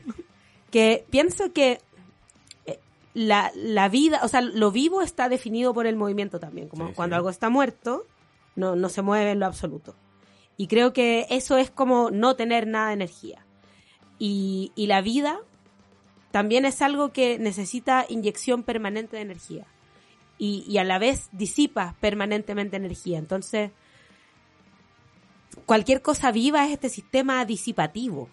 eh, completamente fuera del equilibrio, que está constantemente tratando de hacer un balance de energía para no, si le inyectas mucha energía, como salirse tanto del equilibrio que se puede como desmembrar y, desaparecer en la nada y, desorganizarse y dejar de ser una unidad. Eh, y si no tiene suficiente energía, disiparse hasta, hasta el estado base y morir. Entonces, pienso que la energía eh, es vida en tanto está en balance. Porque si no está en balance, también es muerte. Pero ahí definiste la vida. Ya, sí, que- quizás desde- Pero la energía es vida. Oye, Ya, yo- ya, yo- y yo además, comparto, ya. la energía Está es bien, vida. está bien. la energía es vida cuando está en, equi- No, en un equilibrio. Pero un cadáver, pero un cadáver, un cadáver tiene energía. básicamente la, la segunda ley de la termodinámica también. Gracias. No, yo tengo una pregunta, yo tengo una pregunta sin, sin juzgar, sin juzgar la, la, la definición de la Tania. ¿Un cadáver no tiene energía? No. Sí tiene. ¿Y la descomposición? Ya. Un cadáver tiene la capacidad de generar vida. Ya, ok. Yo creo que personalmente reinterpretaría tu versión sin quitarle mérito. O sea, Nada más me Y inspiro ahora ella. el medio. Diría que eh, la energía es quizá la, la relación con la vida es que es la capacidad de crear vida. Relacionándolo con lo que decía Iván, un cadáver quizás Ya, pero- tiene energía. Tiene masa por C cuadrado, o sea, Eh, tiene energía Eso, más, más a lo fundamental. ¿Qué pasó con la relatividad aquí? Ya, pero entonces este vaso, si está aquí, no tiene energía, y si está aquí, sí tiene energía. No, no, pero si ya tiene MC cuadrado, ya tiene energía por moverse en el tiempo. Es que yo soy una persona Y está, completamente está clásica. vibrando. Y está Soy vibrando. doctora en fluidodinámica, señor. Cada molécula está a una temperatura distinta a cero. Están, están vibrando las moléculas. Tienen energía vibracional, probablemente hay rotacional y un montón de cuestiones. Y si Vaya. llega a cero Kelvin, Está no muerta. energía. Ahí, ahí, ahí no hay No No, hay no, energía. no, no, porque eso es- no hay energía térmica. Pero Ah. sigue moviéndose en el tiempo. Así que tiene el MC cuadrado. O sea, todo, es verdad, todo lo que tiene masa básicamente tiene Es energía. que la Claro. masa es energía ultra condensada, según Me algunas encanta lo de- a interpretaciones. dónde nos fuimos. Me. Lo que nos lleva entonces a la energía nuclear en Chile. Eso era lo que querían, malditos sean. Así como marionetas no estuvo. Sí, exacto. Y cayeron exactamente en mi trampa. Bueno, existe una comisión chilena de energía nuclear que eh, ¿qué hace? Se dedica a la investigación académica, se dedica a la aplicación de energía nuclear. Hay usos de energía nuclear en Chile aquí eh, que yo conozco, hasta donde yo sé, son usos médicos. Pero no tenemos generación de energía nuclear dentro de la matriz energética de Chile. No. La Sechen no se dedica a la generación de energía nuclear. Y en realidad tiene... Me cuesta como definir cuán, cuál es la proporción, pero la Sechen tiene tanta investigación como también tiene el, el uso de aplicaciones de la energía nuclear. Se usa en, en cosas médicas, se usan en, en cosas de la industria del agro también. Entonces también tiene una vocación bien productiva la Sechen. Y es bien interesante lo que hacen porque hay gente que trabaja en uno y otro lado. Entonces hacen investigación y, y luego se aplica. Está interesante. Y además, el directorio de la SECHEN toma decisiones respecto a recursos críticos para Chile como el litio. Sí, igual, y ahora metiéndome ya en un tema más de decisión política, yo creo. No creo que eh, la energía nuclear sea el futuro del desarrollo energético de Chile De Chile, no del mundo. Y del mundo. sí, Ok. ya que estamos.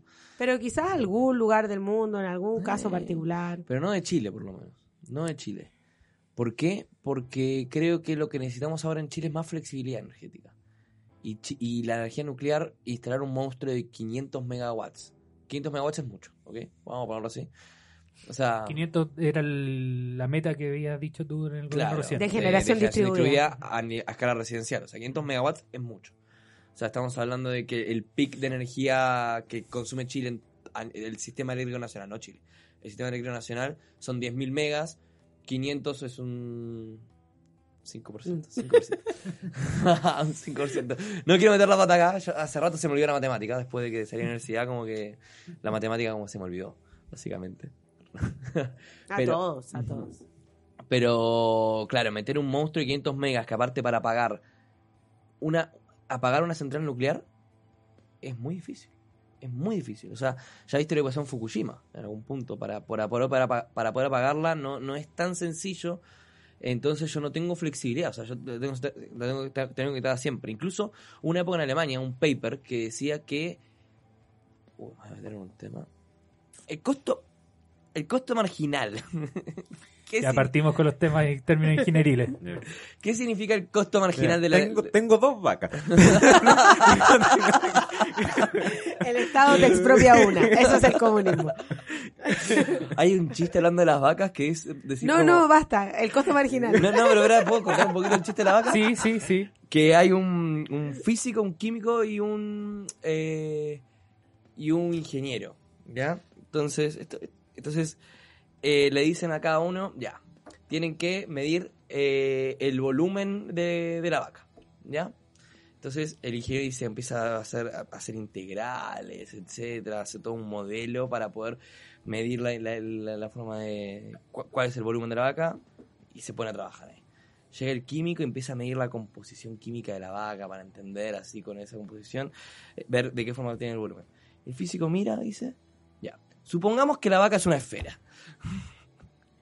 Eso era. Lo que hay que hacer es sumergir la vaca en agua. También, también. también. Al ojo, un, dos metros cúbicos. Dos metros cúbicos de vaca. aunque tengo entendido que las vacas se ahogan cuando cruzan ríos. Sí, tenéis que mantenerle el, el poto parado. Sí. Ay, no. Sí, porque se no tienen esfínter, no tienen esfínter. Ya, sí. bueno, vol- volvamos al tema del costo marginal. El costo Igual- marginal Igual la mentira ahí son los ingenieros haciendo integrales. Lo meten en matemáticas. lo meten ¿Cuándo Excel, a Excel, que es matemática. La última vez que usaste el teorema de Green. Ya, pero volvamos al costo marginal. El costo marginal es el costo, lo que me cuesta generar un megawatt hora. Megawatt hora es una medida de energía, porque es megawatt por hora. ¿Ya? Como que... Sí, Un se megawatt- van las unidades de tiempo y te queda solo energía. Claro, claro, claro. Un megawatt, porque megawatt Son es 3600 potencia, joules. megawatt es potencia, megawatt hora es energía. Ujú. Tengo que explicar, o sea, para el No, no, público. no, ya, no, no, Se público. saben. Si tienen dudas, vayan a ver nuestros capítulos anteriores. Googleen. También. Entonces, es lo que me cuesta generar un megawatt más de energía con las condiciones actuales. Entonces, por lo, general, por lo general, si yo para generar ese megawatt hora más de energía necesito, no sé, como una planta de carbón de 30 dólares el megawatt hora, Ujú. el costo marginal son 30 dólares el megawatt hora porque eso me cuesta generar ese, ese mega. En Alemania, por el tema de las centrales nucleares, como tengo una base muy grande y que no la puedo apagar tan fácil, tenía costos negativos, costos marginales negativos. Eso quiere decir que yo estaba pagando a centrales para que se desconectaran. Finalmente porque estaba con un, con un superávit con un superávit de, de electricidad porque no podía pagar la central nuclear, entonces yo necesitaba que te desconectaras.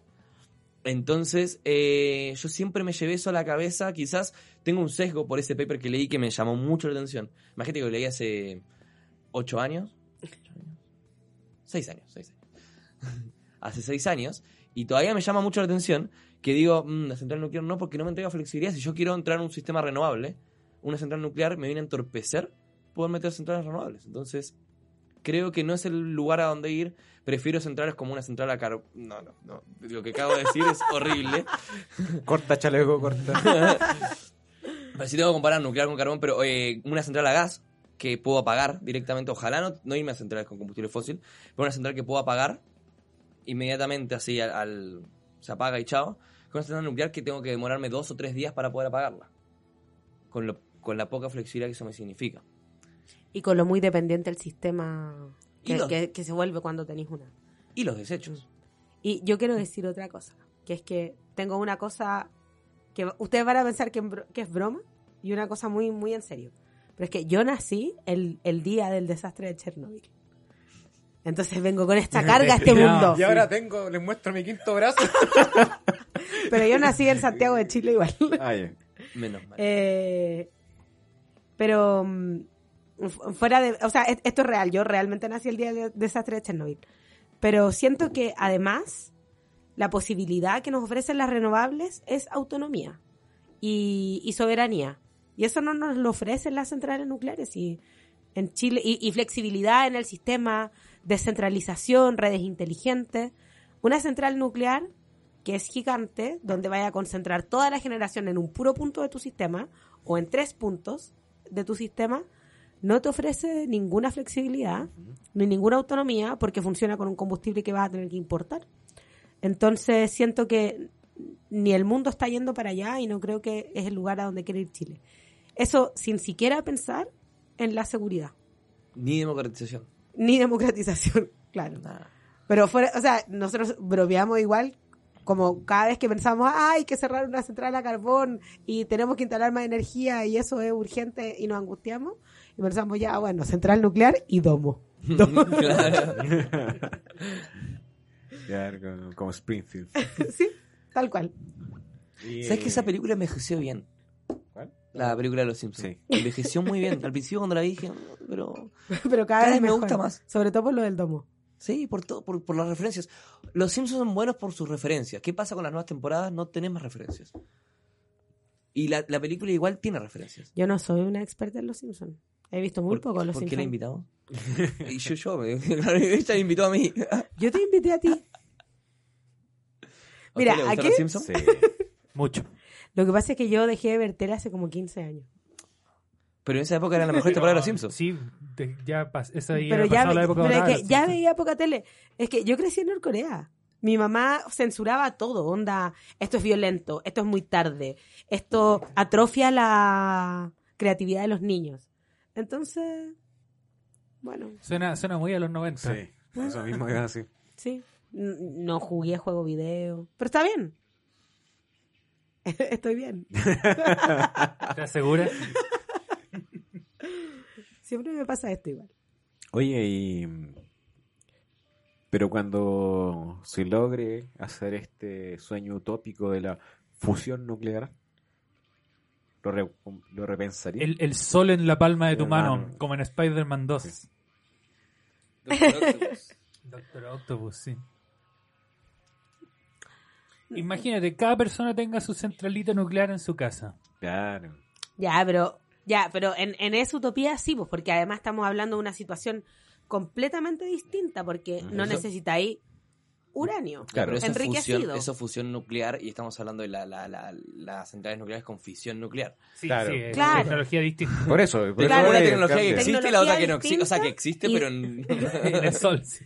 No, no, y tecnología distinta y que depende de otros materiales. Y yo creo que algo crítico es que en Chile no hay uranio como para encender. Enriquecido. Enriquecido en, en ninguna parte, como para encender una central nuclear. Entonces no hay autonomía y tampoco hay flexibilidad. En cambio, esto que decís de como cada persona con su, con su generación en su casa, igual es la utopía, ¿cachai? Sí, porque es tan fácil como capturar un vapor de agua del aire, le así hidrólisis y ahí tenéis hidrógeno listo para... Claro, el hidrógeno es lo más abundante del universo. Obviamente que el problema de disponibilidad se acaba. Por eso vamos con hidrógeno verde. ¿Ah? Claro. Hidrógeno verde. Sí, yo pensaba que era más una tecnología de transmisión de energía que de generación de energía. Es, es- es un, un vector Es energético. Buena palabra, sí. Eso es Sí. increíble. ¿Transforma como vector? ¿O un tensor? ¿O un pseudoescalar? Claro, tiene un espacio de Hilbert. ¿Es cuadrado integrable? ya me estoy perdiendo. Un espacio de, Hilbert es un espacio vectorial normado que tiene una norma, pero la norma tiene que cumplir alguna... es cuadrado integrable. que es cuadrado integrable. Gracias. Y, un, y que es un espacio vectorial normado, quiere decir que todas las sucesiones convergen dentro del espacio. es un vector con sucesiones A- AN. Estamos hablando de eso. Sí, eso mismo. Mucha gente que ha hecho muchas clases de cálculo en su vida. Oigan, eh, vamos a hablar de eh, temas menos serios. ¿Se nos acabaron los temas serios? Sí. Faltó, faltó la energía a nivel ministerial. Eso, eso, la Es energía la a nivel ju- ministerial. justificación de nuestro sueldo. ¿Qué, co- qué cosa? ¿Qué significa la energía a nivel ministerial? Uh, a ver, tú primero. La justificación de nuestro sueldo, o sea, porque eso existe. Claro, yo- yo- y tú puedes trabajar. claro. No, pero mm, es un tema igual. Yo lo, lo había pensado como mm, el elemento vital, finalmente, que como organismo público, no solamente el ministerio, pero el ministerio con todos sus servicios asociados, tiene que procurar que puedan llegar a todas las casas y a, toda la, a población, a todas las industrias, que es un motor de dinamismo social, económico e incluso político eh, a nivel país y a nivel global, yo creo. Pero a nivel país, porque estamos hablando de minister- a nivel ministerial. Y hay que entenderlo como tal, o sea, y ahí voy a pegar un datito. O sea, si bien el, la energía solamente aporta un 3% del PIB, un 2,5-3% del PIB, es un 15% del consumo intermedio. ¿Qué es el consumo intermedio?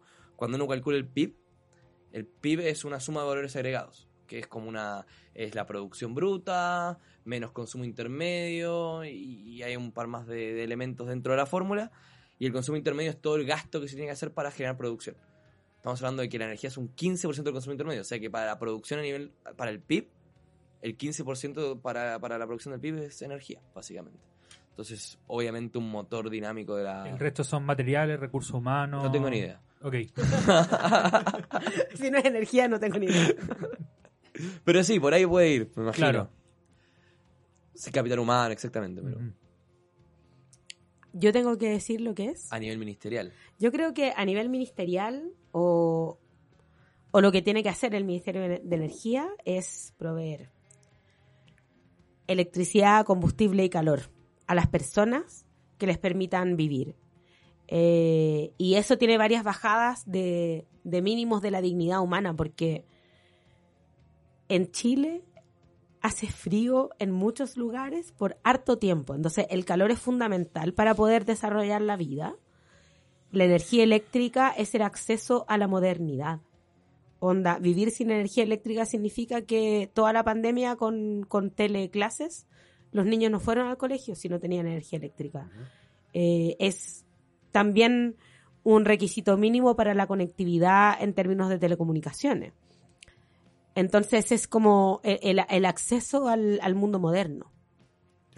Y, y en términos como de transporte, bueno, también es conectividad, ¿cachai?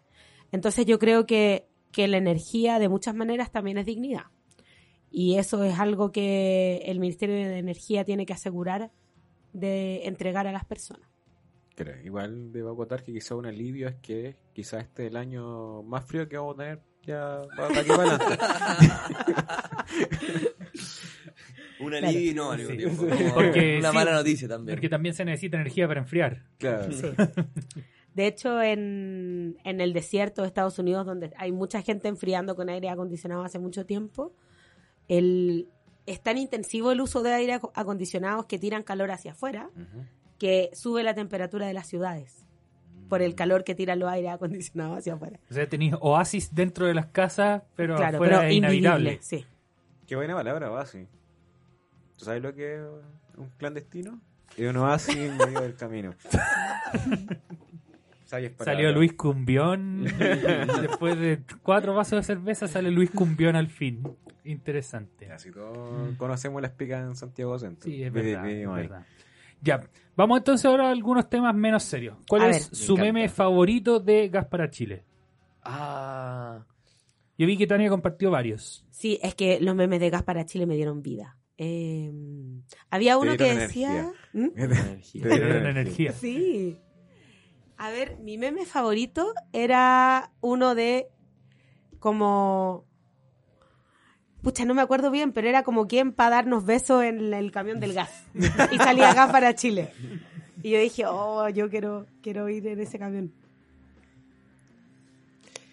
Yo creo que el mío es, es que me sentía muy identificado. Que hay como el resto y que le sacan fotos a una guagua. Y, y yo sacándole fotos a un balón de gas. Y yo, ¿Cuántas fotos le sacaste a esos balones? es que, a ver, estuve, yo soy gra o sea, no, no me, no modestia aparte, igual yo trabajé mucho por el tema del balón Claro. de gas. Mucho. Entonces, como que para mí es como un hijo, básicamente. con el trabajo de mucha gente también. Y, y quiero el trabajo de los equipos técnicos de NAP, los trabajos de los equipos del Ministerio, de la CNE, con las municipalidades, etcétera. Fue lo que hicimos parte y que hicimos posible eso. Que espero que pueda seguir avanzando, o sea, estamos en fase piloto, pero por eso mismo, como que lo vi y dije, me siento identificado. Me siento absolutamente identificado. Claro, este es mi bebé. Es mi bebé. A mí me dio mucha risa que Giorgio, el ministro, eh, estuvo hace poco en. No sé, pero estaba en una transmisión y en el fondo tenía una- un calendario real De sí mismo, de sí mismo. O sea, con un balón de gas para convirtió el meme que yo había podemos- visto primero. Eso, el meme, el meme indirecto de Spider-Man lo podemos también lo Sí, obviamente, utilizado sí. para eso. Sí. Sí, es mi favorito. entonces. Estoy de acuerdo. Porque, claro, yo lo primero que vi fue un meme de típico de estos calendarios que se ponen en las cocinas de la de las casas chilenas y donde aparecía, claro, el ministro Jackson con su gorrito rosado y él levantando el, el balón de gas. Y al parecer mandó a hacer el calendario. O, o quizá alguien se lo regaló. Alguien sí. se lo regaló, seguramente. Sí, pero sí. gran meme, gran meme. Sí. Ese también. Pero es que es el de Spider-Man con la foto de Spider-Man. Eso mismo, sí. Oye, el, el, el programa Gas para Chile, bueno, lo hemos comentado otras veces, algo que me, me da mucho gusto. Que eh, va en la línea de, la- de empresa del Estado.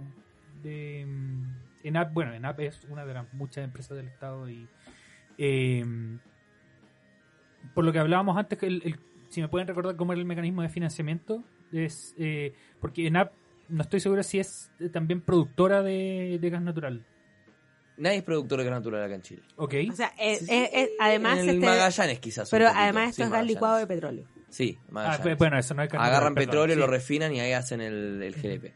Claro, entonces ENAP lo que hace es eh, producir, llena los balones y, y ahí llega hasta, hasta la planta de llenado y ahí lo- los vende. Los ENAP ya tenía dos plantas de llenado. Una en San Fernando y la otra. En Linares. en Linares. Sí. Entonces, ENAP siempre tuvo esta capacidad y en estos lugares ENAP vendía unos poquitos cilindros. No vendía. No vendía nada. ENAP solamente llenaba y ENAP tiene la capacidad de, de, de- de Entonces, producir gas ¿Para quién llenaba? Para Abastible, para... En San Fernando principalmente para Abastible. Pero en San Fernando había algún distribuidor No, pequeño. en Linares, en Linares, Ah, ahí ya. voy. En- y en Linares para Gas Maule y H&N, que son distribuidores de- minoristas con marca propia. Nos fuimos a un tema serio, de un tema no serio a un tema serio, sí. Pero Así he aprendido así mucho es, este, este, estos cinco meses de GLP. Yo antes no sabía nada de balones de gas y el GLP he aprendido muchísimo en torno a eso. ¿Sabían que hay como una guerra interna entre las distribuidoras de gas y se roban los cilindros? Sí, y los hacen parrilla. Te juro. A los distribuidores minoristas, a los chiquitos como Gas Maule y H&N, se los roban, les rompen los cilindros, los cortan a la mitad y los hacen parrilla. Es un rumor, yo no, no quiero decir que sea verdad. Suena porque después- bullying de colegio, po, Después me, agarran, después me agarran y dicen, no, el jefe de gabinete Sí. es un rumor que yo escuché, Es no sé si sea verdad, no sé si sea mentira, desmiéntanlo. Entonces, Claro, pero una de las primeras cosas fue como, ya, si ENAP va a vender gas, ¿dónde te- necesita cilindros propios? Entonces, el primer problema a resolver fue que ENAP no tenía cilindros. Igual yo quiero poner un tema, o sea, el- lo que estamos haciendo ahora es un piloto no comercial y eso es fundamental. Acá estamos haciendo las... En app no estamos, porque en app, porque igual en app tiene su propia independencia, está haciendo las pruebas para ver si efectivamente qué, qué, qué son las cosas que hay que ponerle ojo, cómo, cómo es el, el mercado, el mercado y esperamos prontamente, y ahí estamos en conversaciones con ENAP, porque ENAP también tiene su, su autonomía y su independencia, de eh, poder avanzar a una fase comercial de este proyecto, básicamente. En eso estamos. Claro, todo esto en base a que hay un informe de la Fiscalía Nacional Económica que dice que el mercado del gas tiene muy pocos actores, entonces no es lo suficientemente competitivo. Hay un eufemismo que dice altamente concentrado, baja, no, baja intensidad competitiva. Un eufemismo, Claro. un eufemismo, digamos. La... Entonces, que hayan más actores va a ser bueno para este mercado. Ahora, eh, es un mercado de tres actores. Tres. Eh, Gasco, Abastible Lipigas. Sí, y salvo en estos pequeños sectores que está Gas Maule y H&N, pero está muy enfocado en algún punto. Entonces, parte del desafío es cómo desintegramos verticalmente el mercado, de forma que los mayoristas peleen en un lado, que son Gasco, Abastible Lipigas, y ahora en App, y ojalá que entren más. Quizás ahí me pongo un poquito más, más liberal en algún punto, pero bueno, eh, estamos en una sociedad muy liberal. Y los distribuidores más minoristas, que hay, ahí hay muchísimos, hay 5.600 a nivel nacional, pero muy atados a estos tres grandes, porque entre que hay contratos de exclusividad, entre que les arriendan los camiones, entonces están medio atrapados a, a comprarlo solo a este. Entonces ha- hay problemas como muy que, que finalmente son estos tres están usando mucho poder de mercado. Pero lo que es muy interesante del proyecto de gas de Chile es que ENAP siempre tuvo esta capacidad instalada eh, y siempre tuvo esta habilitación legal de participar en, o sea, de, de tener cilindros de gas de alguna manera. Entonces, ahora lo que está sucediendo es que ENAP está utilizando esta facultad. Ha Para, generado ronchas, ¿eh? Ha generado hartas ronchas, pero bueno. pero también ha generado un montón de apoyos. Sí, po. Hay una disputa un poco ideológica ahí. Pero yo soy tan sí. fan que me quiero teñir el pelo de color gas de Chile. Y color gas Sí. de Chile es como un color dentro del, del gabinete. Onda, me pinté los labios color gas de Chile. Eso, eh, también lo comentábamos antes. El color del, del balón es muy llamativo. Queríamos que fuese morado en un principio, pero no, no conseguimos el morado y al final lo hicimos, lo hicimos rosado. Y hay algo muy importante, los balones son producidos en Chile, Miren, no son importados. No son importados. excelente. Y así que, y es uno de los desafíos que nosotros queremos, que los balones que se hagan con gas de Chile sean producidos en Chile para fomentar la industria nacional, el empleo nacional. Y bueno, por supuesto que creo que cae Maduro, y, pero, pero, pero Grullo, lo que estoy mencionando, me imagino que todos queremos eso. Por lo menos en esta mesa. Sí. sí, queremos Chile para el... Que alguien que no O sea, quiera eso, que lo diga, que lo diga públicamente. Claro, ¿eh? que lo diga. O sea, sí, o sea, en este momento donde eh, hay, eh, lo, decía el ministro de Economía, Chile ha perdido la capacidad de generar empleos de calidad no hace poco, no en el gobierno anterior, sino que en los últimos 30 años. Entonces, generar industrias que sean capaces de tener empleo de calidad es súper importante. Y en la energía, que es un sector productivo, eso es algo que nosotros estamos mirando con mucho ojo, ser capaces de generar empleos de buena calidad. Eso significa no solamente un buen salario ni, y beneficios sociales. Significa también que tu empleo tenga un valor simbólico. Significa que lo que tú estás haciendo aporta a la sociedad. Y, y para cualquier trabajador eso es súper importante. Lo hablábamos con el Simón más temprano, así como, oh, tengo esta pega y tengo crisis existencial. No es que uno weá. sea millennial. No, no, pero aparte esa weá del contrato indefinido, oh, esa, Sí. esa es la fantasía de Oh, weón. Luis, Luis me, me resiente un poco porque Sí, tengo indefinido. claro, uy, señor con cotizaciones, uy. No, no, pero a mí- Señor, ¡Ulala, sí, señor francés! Uy, No, pero mi, mi Todos duda los era meses más... recibo sueldo, uy. Y todos los meses sé cuánto me van a pagar. Y, si- y si, y si no es la misma cantidad es porque es más, no porque es menos. No, mi duda antes era porque a quién le estoy trabajando, le estoy trabajando a alguien que quiere más plata al final. Entonces, bueno, un saludo a mi empleador. No, no sé si está escuchando esto. Pero, Uy, señor, tengo derecho a salud. Señor Sí. con AFP. Sí, claro. No, pero yo me atiendo en el CERFAM. Fui al, fui al CERFAM el otro día, tengo hora para exámenes. Yo soy fan de la salud pública y fan de FONASA Copago Cero también. Un Oye, saludo a la gente del, del Lo, lo más hermoso fue una saco Siento que ese día no alcanzamos a emocionarnos lo suficiente porque andábamos corriendo por el ministerio. No teníamos ninguna urgencia, como que no teníamos ningún problema tan real, pero nosotros corremos bastante. Entonces yo no alcancé a festejarlo y es maravilloso. Lo estamos dando todo, Tania. Lo estamos dando Lo estamos todo. dando todo. Eh, yo aquí voy a aprovechar de darles mis felicitaciones a ustedes y por medio de ustedes a todo el resto de la gente, no solo el Ministerio de Energía, sino que el resto de la gente del gobierno con quien puedan tener mm, eh, contacto porque se nota quién está gobernando. Ay, qué emoción. Sí. Sí. Gracias, te agradezco mucho, Simón. Porque de, de tantos escupos pollos que recibimos, siempre es bueno un cariñito, ¿no? Sí. Y yo siempre le digo al Iván como, mira, quizás no lo estamos haciendo así, estamos haciendo lo mejor que podemos. eh, y quizás hay cosas que no nos salen perfecto, pero acá lo estamos dando todo. Y, y bueno, si, si no sale bien, no va a ser porque no, no lo intentamos, ¿cachai? Claro.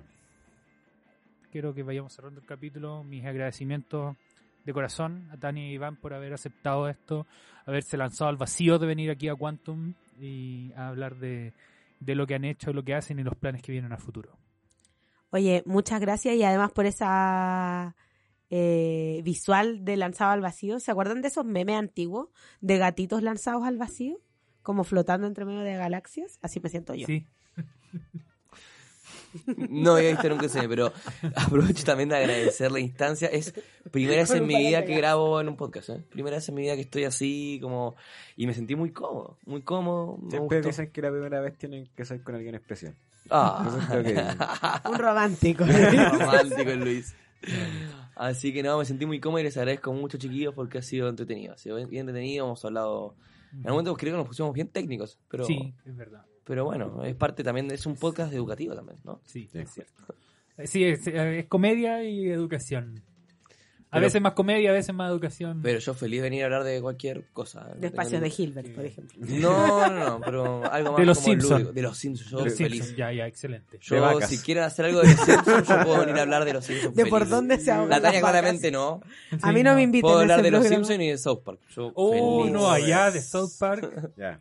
Se armó capítulo. Sí, exacto. Vamos a mm, cerrar con la canción que escogió Tania. ¿Por qué escogiste esta canción?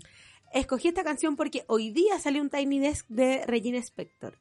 Y Regina Spector es eh, muy bacán. Ella toca piano desde que es niña.